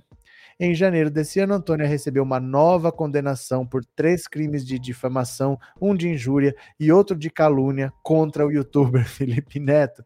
Nesse caso, ela foi condenada a um ano e nove meses de detenção em regime aberto, substituído por duas penas de prestação de serviços comunitários e ao pagamento de indenização no valor de 40 mil por afirmar sem provas em vídeo em seu canal do YouTube que teria sido coagida por Felipe Neto em uma reunião que este teria tentado lhe aplicar um golpe e que ele já teria estragado a vida de muitas pessoas. No mesmo vídeo, Antônia chama Felipe Neto de sociopata, caracterizando o crime de injúria. Ela também divulgou no YouTube que Felipe teria afirmado não usa drogas em serviço, dando a entender que ele é usuário de drogas fora do serviço, caracterizando o crime de injúria.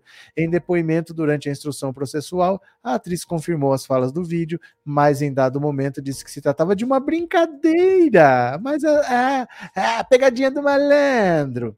A querelada afirma que nunca acusou Felipe Neto de usar droga, mas contou mas contou a conversa que teve com o mesmo.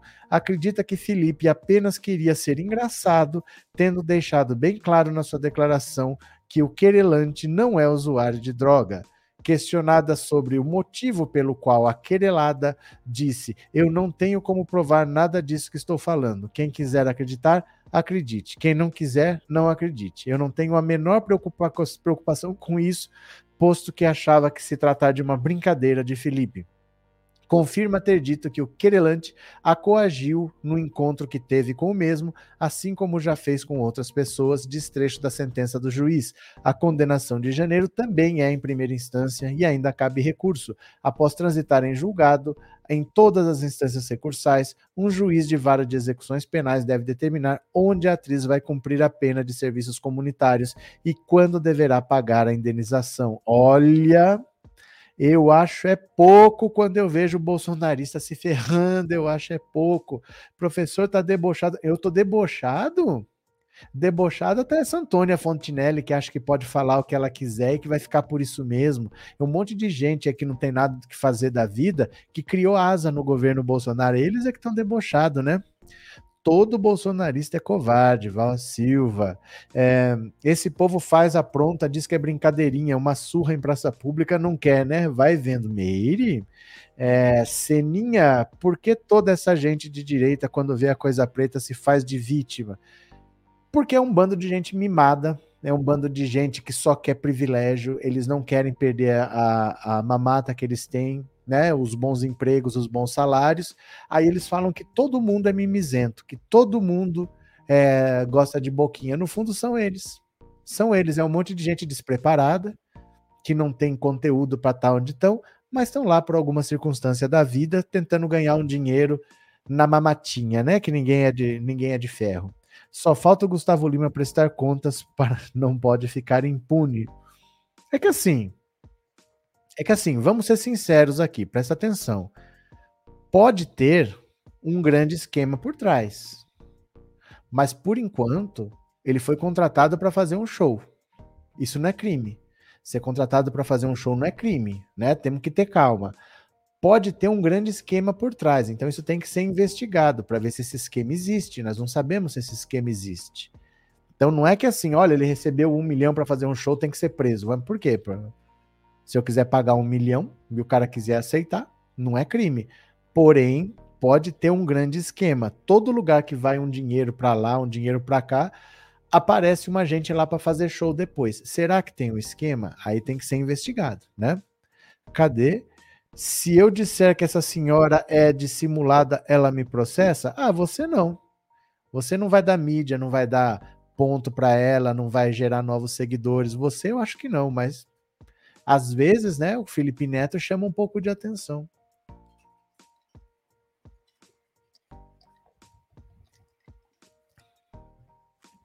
Cadê quem mais?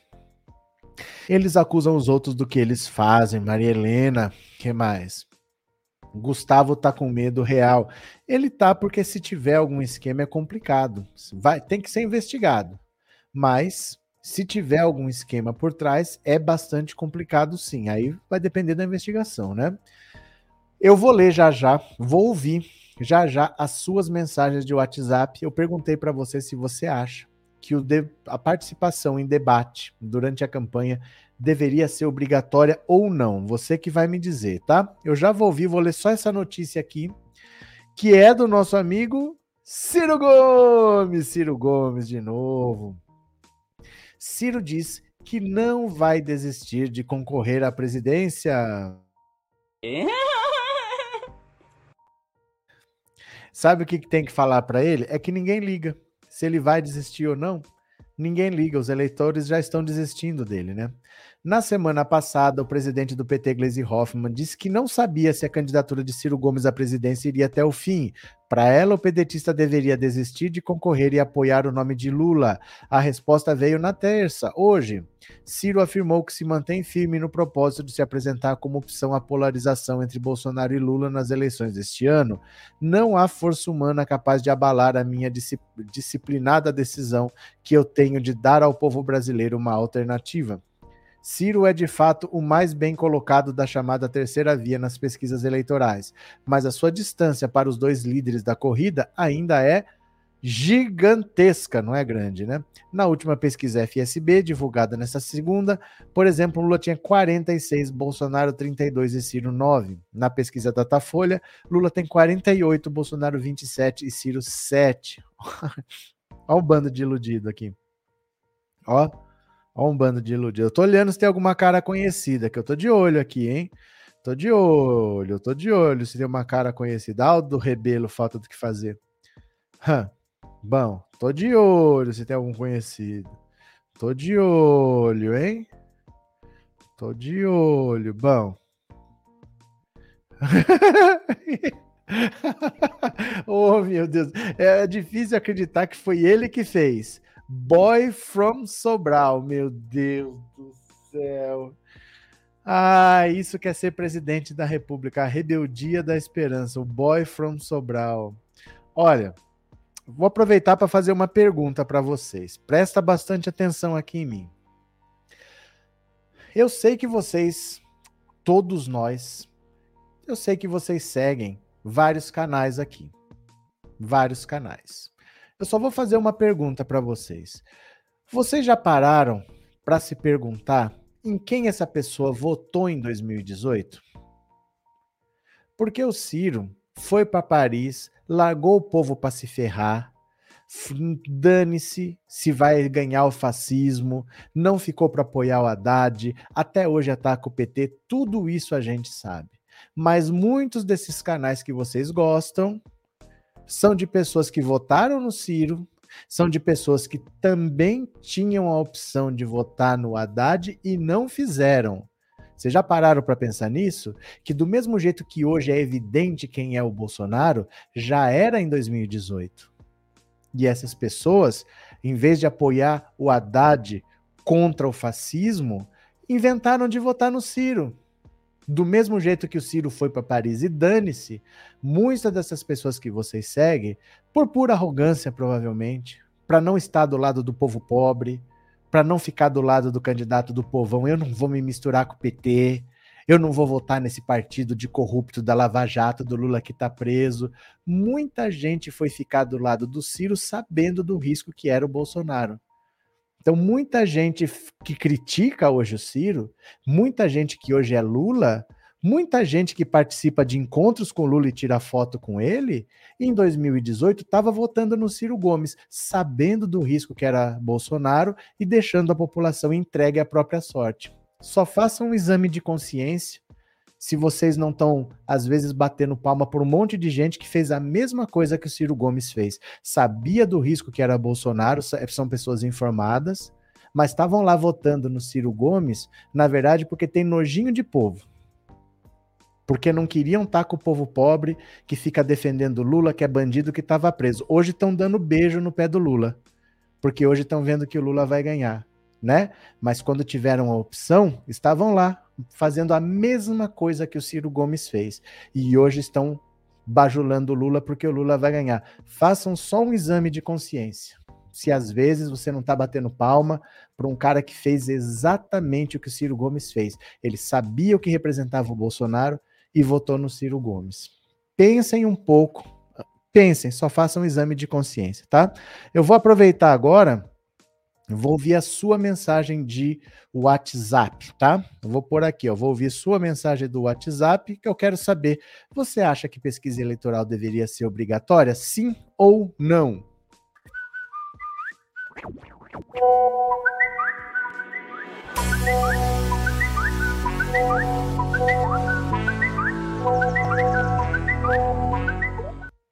Pronto, bora lá. Eu vou querer saber a sua opinião. Desabafei. Hoje eu desabafei mesmo. Falei. Aê, pronto. Aqui está. Cadê? Bora, quero ouvir a sua opinião. Podemos, podemos, podemos. Cadê? Podemos é partido, né? Eu esqueço que Podemos é partido. Professor, eu acho que deveria sim ser obrigatório o debate. Hum. Não só para os políticos mostrarem o que é, mas para a população politizar, né? O Brasil é muito despolitizado. A Anitta deve colocar a toba dela no seguro, né? Porque essa toba foi muito importante para o país. Valeu, Fala, Barba. professor. Boa noite. É o Danilo de Pirassununga. Fala, Danilo. É, com certeza, todo candidato deveria participar sim, porque ele tem que demonstrar ali, ao vivo e a cores, quem ele é. Abraço, valeu. Outro. Professor, boa noite. Paulo Nova Iguaçu. Professor, acho que deveria sim. Deveria ser obrigatório, que é ali que a gente passa a conhecer um pouco um pouco né, do, do candidato. Ali a gente vê se vale a pena investir, se não vale, entendeu? É assim vai tirar nossa dúvida, entendeu? E também assim é que ali eles vão poder dizer o que qual é, qual é a pretensão, né? O que pretende fazer pela população, o que não pretende. Aí a gente vai ver em quem poder votar, certo? Valeu. Professor, boa noite, Reinaldo Guarulhos. Oi. Eu acredito que não. Esse modelo de debate, eu acho que ele está superado. O que poderia ter é, é, outro modelo de debate. Esse daí não dá, não. Fechou. Boa noite, professor Roberto. Altair Pedreira aqui. Fala. Piauí. Com certeza, professor. Tem debate é muito importante para sabermos né, como é que o, que o candidato, o que ele pretende, o que ele pensa e como ele age, né? Fechou. Boa noite, professor Cícero de Messias Tagino. Sim, seria ótimo deveria ser obrigatório, sim. Boa noite. Boa noite. Não, não precisa ser debate, não. Se for possível, podia ter, né? Mas só dois não vai ter. Valeu. Boa noite, professor. Meu nome é Rita, sou do ah. Rio de Janeiro e acho que o debate deveria ser obrigatório. Fechou? Eu acho que não deveria ter de... é, obrigação para o debate, não. É bom os bundão fugir mesmo. Fica livre Deus é chegada. Ai, ai, ai, vocês são muito engraçados, viu? Ó, obrigado pela participação de vocês. É muito importante, eu acho fundamental ter a participação de vocês por WhatsApp, tá? É, vamos lá ver, vamos lá ver, tá bom? Cadê? Deixa eu fechar aqui. Por falar em presidenciáveis, falamos de Ciro Gomes agora. Mais um safado aqui, ó, mais um coach que quer ser presidente pede perdão a Malafaia, me desbloqueia. Mas, gente do céu, o que é. Olha que, que medo que dá dessa gente aqui, ó. Que medo. Ah, e o pré-candidato à presidência da República pelo PROS, Pablo Marçal, gravou um vídeo em que pede perdão ao pastor Silas Malafaia após ambos trocarem farpas pelas redes sociais. Até peço, como pedido de aceite deste perdão, para você me desbloquear do WhatsApp. Você não vai ter mais problema comigo, não vai ver sair da minha boca nenhum ataque. Nada da minha vida vai direcionar contra a sua, diz Marçal em vídeo publicado nessa terça.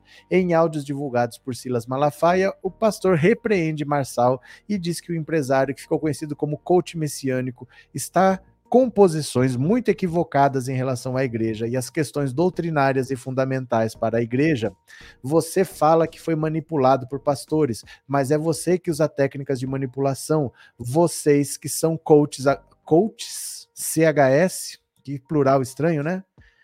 Ai, querem entra entrar em uma área espiritual em que não tem autoridade. Depois Marçal postou uma foto ao lado do pastor e escreveu: Vá cuidar da sua vida, meu irmão mais velho. Marçal afirmou que Malafaia apoia alguém que ama ditadores, em referência a Bolsonaro. Já o pastor disse que o coach é megalomaníaco e psicopata. Gente, a treta na direita está demais. É treta na direita, atrás de treta na direita. Uh.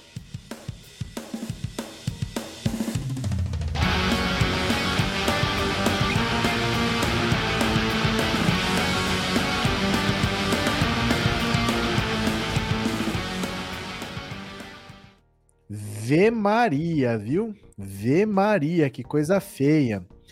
Rosa Faria, obrigado pelo superchat, obrigada por ser membro. Dilma teve adesivo misógino no carro. Em nenhum momento veio chorar em público, resistiu à tortura, aos gritos puxado pelo Hulk em 2014 no Maracanã lotado. Gustavo Lima chorou no primeiro ataque. Ah, né? Aí também se apelou. Você vai comparar o Gustavo Lima com a Dilma? O tchê tchê tchê tchê tchê tchê, a coisa mais é, mais conectada que ele já falou na vida é tchê, tchê, tchê, tchê, tchê, tchê. Não sei nem como é que ele conseguiu falar isso tudo. Mas não dá, né? Não dá para comparar com a Dilma. Obrigado, Rosa. Obrigado pelas palavras, obrigado pelo apoio e obrigado por ser membro do canal, viu? Muito obrigado. Cadê? É, eu vi contar que em Fernandópolis tinha posto de entrada da cidade falando bem do Bolsonaro, o prefeito fez tirar.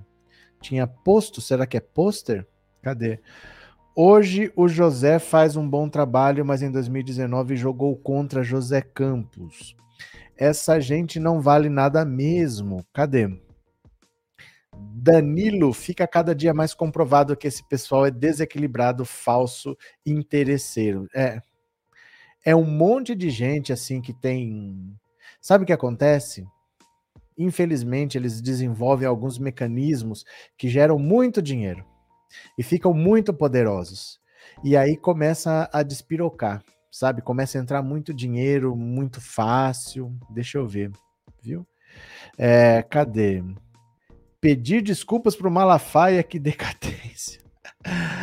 Altair de Pedreira, a esquerda luta, a direita se esconde. Foge, né? A maior característica do bolsonarismo é a covardia. A maior característica do bolsonarismo é a covardia, né? Cadê quem mais? É, com, com Lula brilha nossa estrela, com muita alegria e sucesso sempre, o povão inteligente só vota no PT. Edson Cruz, pronto.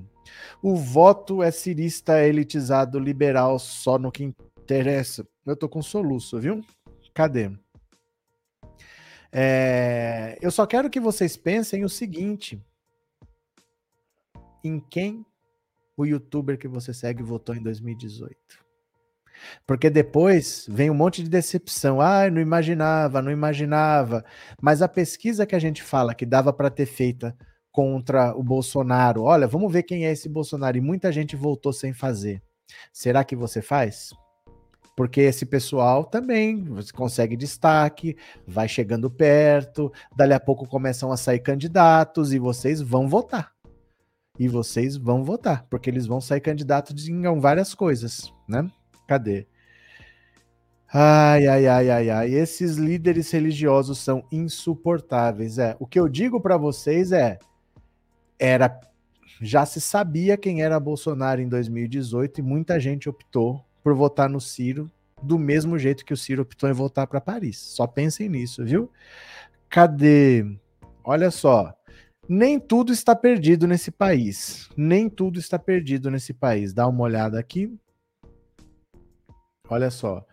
Pesquisa Datafolha: 72% não acreditam que armas trazem mais segurança. Olha. Levantamento realizado pelo Instituto Datafolha indica que 7 em cada 10 brasileiros discordam da ideia de que armas trazem mais segurança à sociedade. A pesquisa divulgada nesta terça-feira aponta que 72% dos entrevistados são contra a afirmação de que a sociedade brasileira seria mais segura se as pessoas andassem armadas para se proteger da violência. Apenas 26% concordam com a ideia. Bolsonaro na pesquisa Datafolha tem 27, né? Coincidência.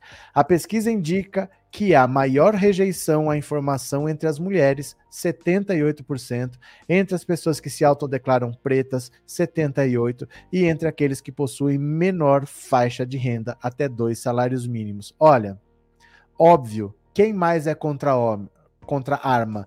Mulher, preto e pobre. Não por coincidência, é quem costuma estar de frente para uma arma, é quem está na frente do cano, né? Quem está, quem quer estar atrás do cano, espera só um segundo.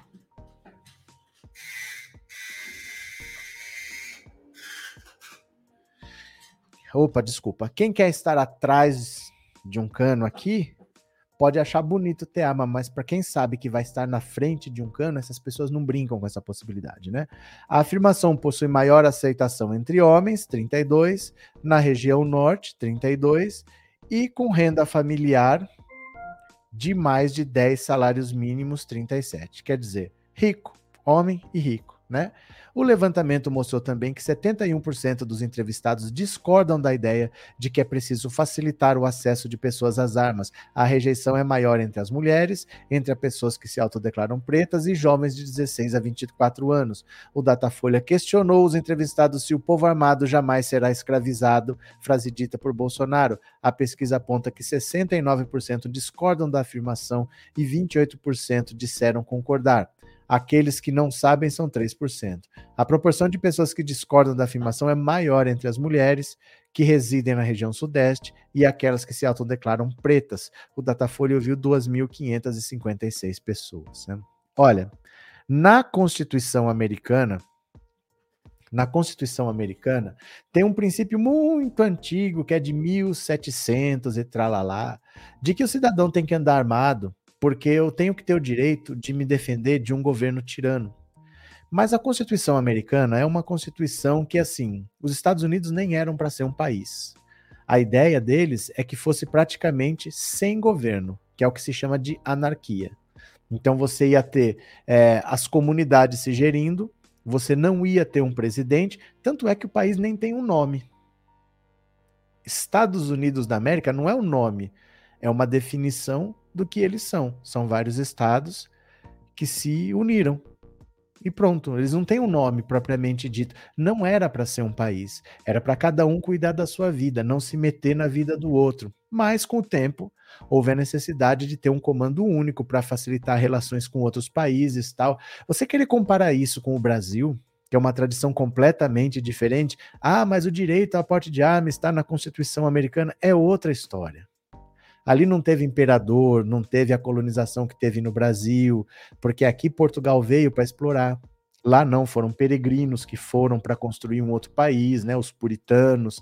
Então é completamente diferente a história, mas eles usam isso para dizer que você tem que ter arma. Isso é só motivo para aumentar a violência, porque a gente sabe contra quem essas armas vão ser usadas. Normalmente dentro de casa contra as mulheres. Normalmente isso acaba sendo o marido que mata a mulher por qualquer pretexto que seja. A primeira vítima é sempre a mulher, né? Cadê? É, o pobre de direita é algo que não consigo entender, Vilmar Dallagnol. Você é Dallagnol? Cadê? Quem mais? Cadê? Também vou de legenda Erisvaldo. Pronto. Cadê? É, Tânia Isabel, falam os nomes, só umas diquinhas desses canais. que Eu não tenho ideia. Eu não sei. Eu não sei em quem eles votaram. De verdade, eu não sei em quem eles votaram. Eu só tô dizendo para vocês, eu não sei quem vocês seguem. Eu não, eu não sei. De verdade, eu não tô é, inventando, não. Eu não sei, mas eu tô dizendo para vocês. Tem muita gente que votou no Ciro porque era chique votar no Ciro. Era chique você ser esquerda e não ser PT. Muita gente que posa de defensor do povo é gente que, na verdade, tem um certo nojinho de povo, porque vindo a situação que estava, correndo o risco de eleger Bolsonaro, optaram por votar em Ciro Gomes. E a mesma situação é exatamente a mesma. Hoje estão do lado de Lula porque o Lula está para vencer. Mas essa gente estava indo para Paris com Ciro Gomes, né? Com tudo que estava acontecendo, foram lá votar no Ciro porque é mais chique. Ah, ele tem um projeto. Eu não sei de verdade. Eu não tenho ideia de quem votou em quem, nem me interessa mas eu acho que vocês precisam sempre fazer esse exame de consciência para saber quem está do seu lado de verdade, porque essas pessoas daqui a pouco podem sair candidatos a alguma coisa e você vai lá, vai votar, ah, mas eu gosto dos vídeos dele. É fácil fazer um vídeo que você goste, né? Tem um certo roteiro que você pode seguir. Então é só isso, mas eu não tenho ideia. Eu não sei em quem votou de verdade, assim. E nem sei quem vocês seguem, né? Tenho a impressão de que quando tivermos o governo Lula, ele irá falar contra o governo não sei, não tenho ideia, viu? Gente, é só prestar atenção nos canais que seguem, uma hora ou outra vocês vão perceber, é isso. É, eu não sei. Eu não sei. De verdade, eu não sei em quem cada um votou. Eu não tenho ideia. Mas tem pessoas que estão na luta com o povo. E tem pessoas que estão atrás do que votando no Ciro Gomes. Eu gostaria de entender o que, que pessoas querem votando no Ciro Gomes. Gostaria muito de entender, né? Uh, cadê? Boa noite. Conheço muita gente que vota no Ciro ao invés de votar no PT. Porque tem nojinho. Porque tem nojinho. Quer ser esquerda, mas não quer ser povão, não quer estar tá com o povo. Tem nojinho. Então só abram o olho, viu? Cadê? Deixa eu pegar mais uma aqui para vocês. Eu realmente eu não sei em quem as pessoas votaram, de verdade. Eu não tô falando da boca para fora, eu não sei. Mas eu acho que a gente tem que começar a prestar atenção, né? No WhatsApp, Luciano Heng ataca a Igreja Católica e o padre Lancelotti. Que beleza, o Luciano Heng. O empresário bolsonarista Luciano Heng atacou no domingo a Igreja Católica e o padre Júlio Lancelotti na Pastoral do Povo de Rua de São Paulo, que ajuda pessoas em situação de rua, em grupo de WhatsApp com outros empresários Heng disse que padres que auxiliam pessoas pobres estão errados e que a igreja é cúmplice das mazelas do PT. Padres que auxiliam pessoas pobres estão errados. As mensagens foram enviadas ao grupo Empresários e Política. A conversa começou quando outro integrante compartilhou uma reportagem do site Brasil Journal, publicada no sábado, intitulada Na São Paulo Gélida, um padre e a verdadeira mãe de Deus. Uma foto de Lancelotti ilustra o texto. Heng respondeu: é da turma do Lula, hipocrisia pura. Temos que ensinar a pescar e não dar o peixe. Cada dia que passa é mais malandro vivendo nas costas de quem trabalha. Acrescentando: quem defende bandido, bandido é. Ao contrário do que insinuou Hang, a reportagem não citou nenhum suposto crime, mas apenas pessoas em situação de rua passando frio na cidade de São Paulo. Na semana anterior, a onda de frio matou pelo menos um homem na rua. Para Hang, Padres envolvidos em obras sociais, como Lancelotti, não estariam do lado certo. Não podemos dar moleza para essa turma só porque são padres. Ou ficam do lado certo, ou devemos cobrar coerência do que eles pregam. O dono das lojas Avanços tentou ainda que a Igreja Católica ajudou o PT e seria cúmplice dos governos petistas. A Igreja Católica é cúmplice das mazelas do PT. Foram os fiadores de tudo que aconteceu. Não podemos generalizar, mas ajudaram bastante o PT ao chegar ao poder. Em outro trecho da conversa, Heng se referiu a Dom José Gomes, bispo de Chapecó, até 1998. O padre morreu em 2002. Aqui em Santa Catarina tinha um bispo de Chapecó, Dom José, responsável pela pastoral da terra e também por todos os petistas que estão incomodando até hoje. Ainda tem uma turma, mas diminui a cada dia. tem melhorado intensamente. Procurado, Heng não respondeu antes da publicação da reportagem. Atualização: após a publicação da reportagem, Heng entrou em contato com a coluna e afirmou que não é contra a ajuda a pessoas que precisam. Segundo ele, sua crítica ao padre Lancelotti é pelo que ele chamou de doutrinação comunista, que, segundo ele, o padre faria. Heng disse que ele próprio, católico, também ajuda obras sociais da igreja com doações em dinheiro e em alimentos. Na semana passada, comprei 10 mil reais em fichas de cachorro-quente na festa da igreja de Azambuja, afirmou referindo-se à compra que fez na festa da igreja da região catarinense e doou para funcionários da Avan. Ele não doou, ele comprou 10 mil em fichas de cachorro-quente para ajudar a festa da igreja de Azambuja. Os cachorros-quentes foram doados aos colaboradores do centro administrativo da Avan respondeu aqui o próprio Heng. Ah, eu vou te contar, viu? Isso me lembra Bia Dória e aquela história de que não pode dar uma marmita para quem está passando fome, que senão a pessoa vai ficar na rua, né? Que a pessoa tem que ter estímulo para sair da rua, então você não pode dar uma marmita para quem está passando fome. Eita, nós! Vamos falar aqui da Marina Silva. Estou aberta tem que conversar, diz Marina, de possível agenda com Lula. Olha só. Em aceno a Lula, a ex-ministra Marina Silva declarou nesta terça-feira estar aberta ao diálogo com o ex-presidente e defendeu que, além de apoiar um ou outro candidato, sua preocupação está em defender um programa de governo que seja capaz de recuperar o país da gestão de terra arrasada deixada por Bolsonaro. Encampado por Fernando Haddad, um movimento dentro do partido tenta reaproximar Lula e Marina, e o primeiro passo seria o encontro do ex-ministro do Meio Ambiente, já neste domingo, em um evento com a presença de petista em celebração ao Dia Mundial do Meio Ambiente. Estou organizando meus compromissos, é uma questão de avaliar. Não tenho conhecimento da agenda nem do que está sendo organizado especificamente. Ninguém ainda conversou comigo a respeito, não, mas estou aberta tem que conversar.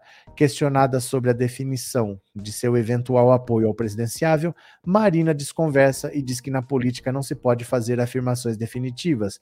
No entanto, reconhece que está cada vez mais difícil uma alternância de poder que não seja entre Lula e Bolsonaro.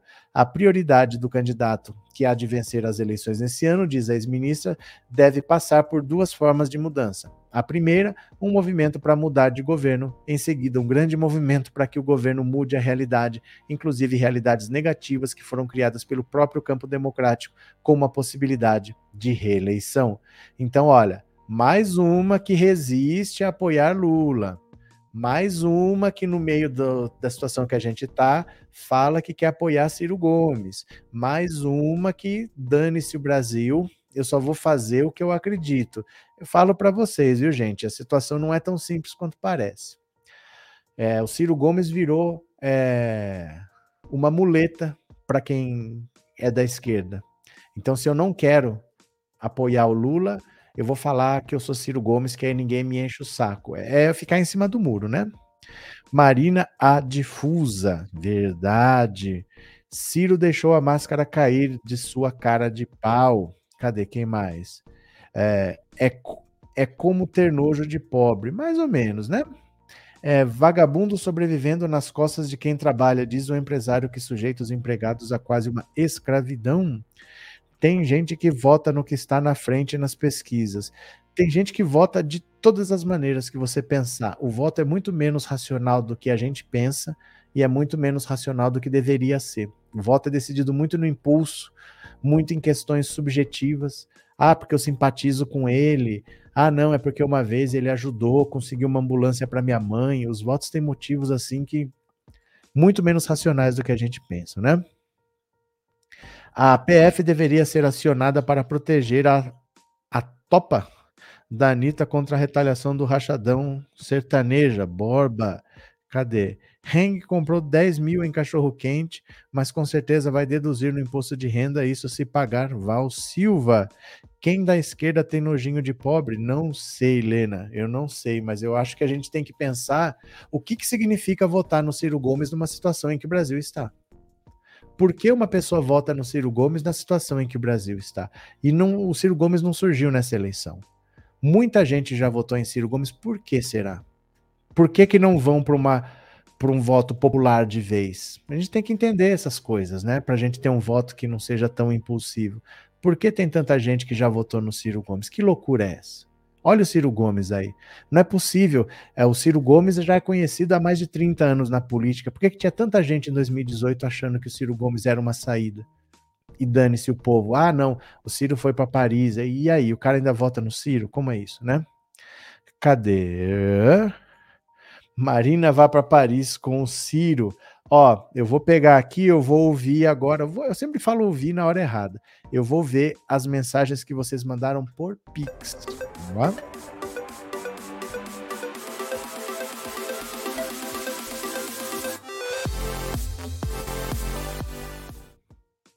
Pronto. Tô aqui, viu? Tô aqui abrindo o aplicativo. Tá meio demorando, parece que não quer abrir.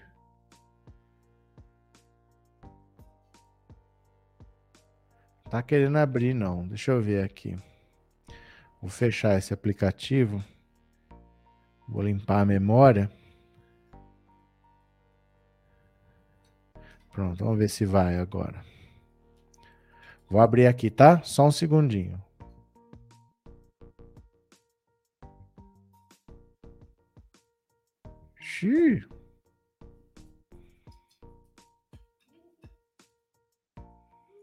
Não abre, gente.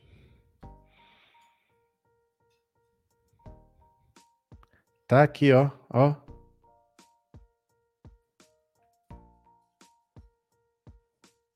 Não abre.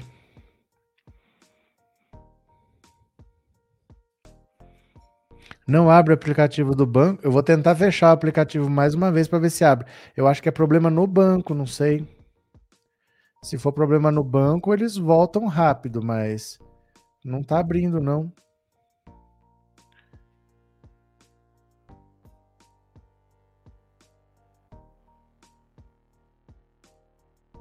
Não abre.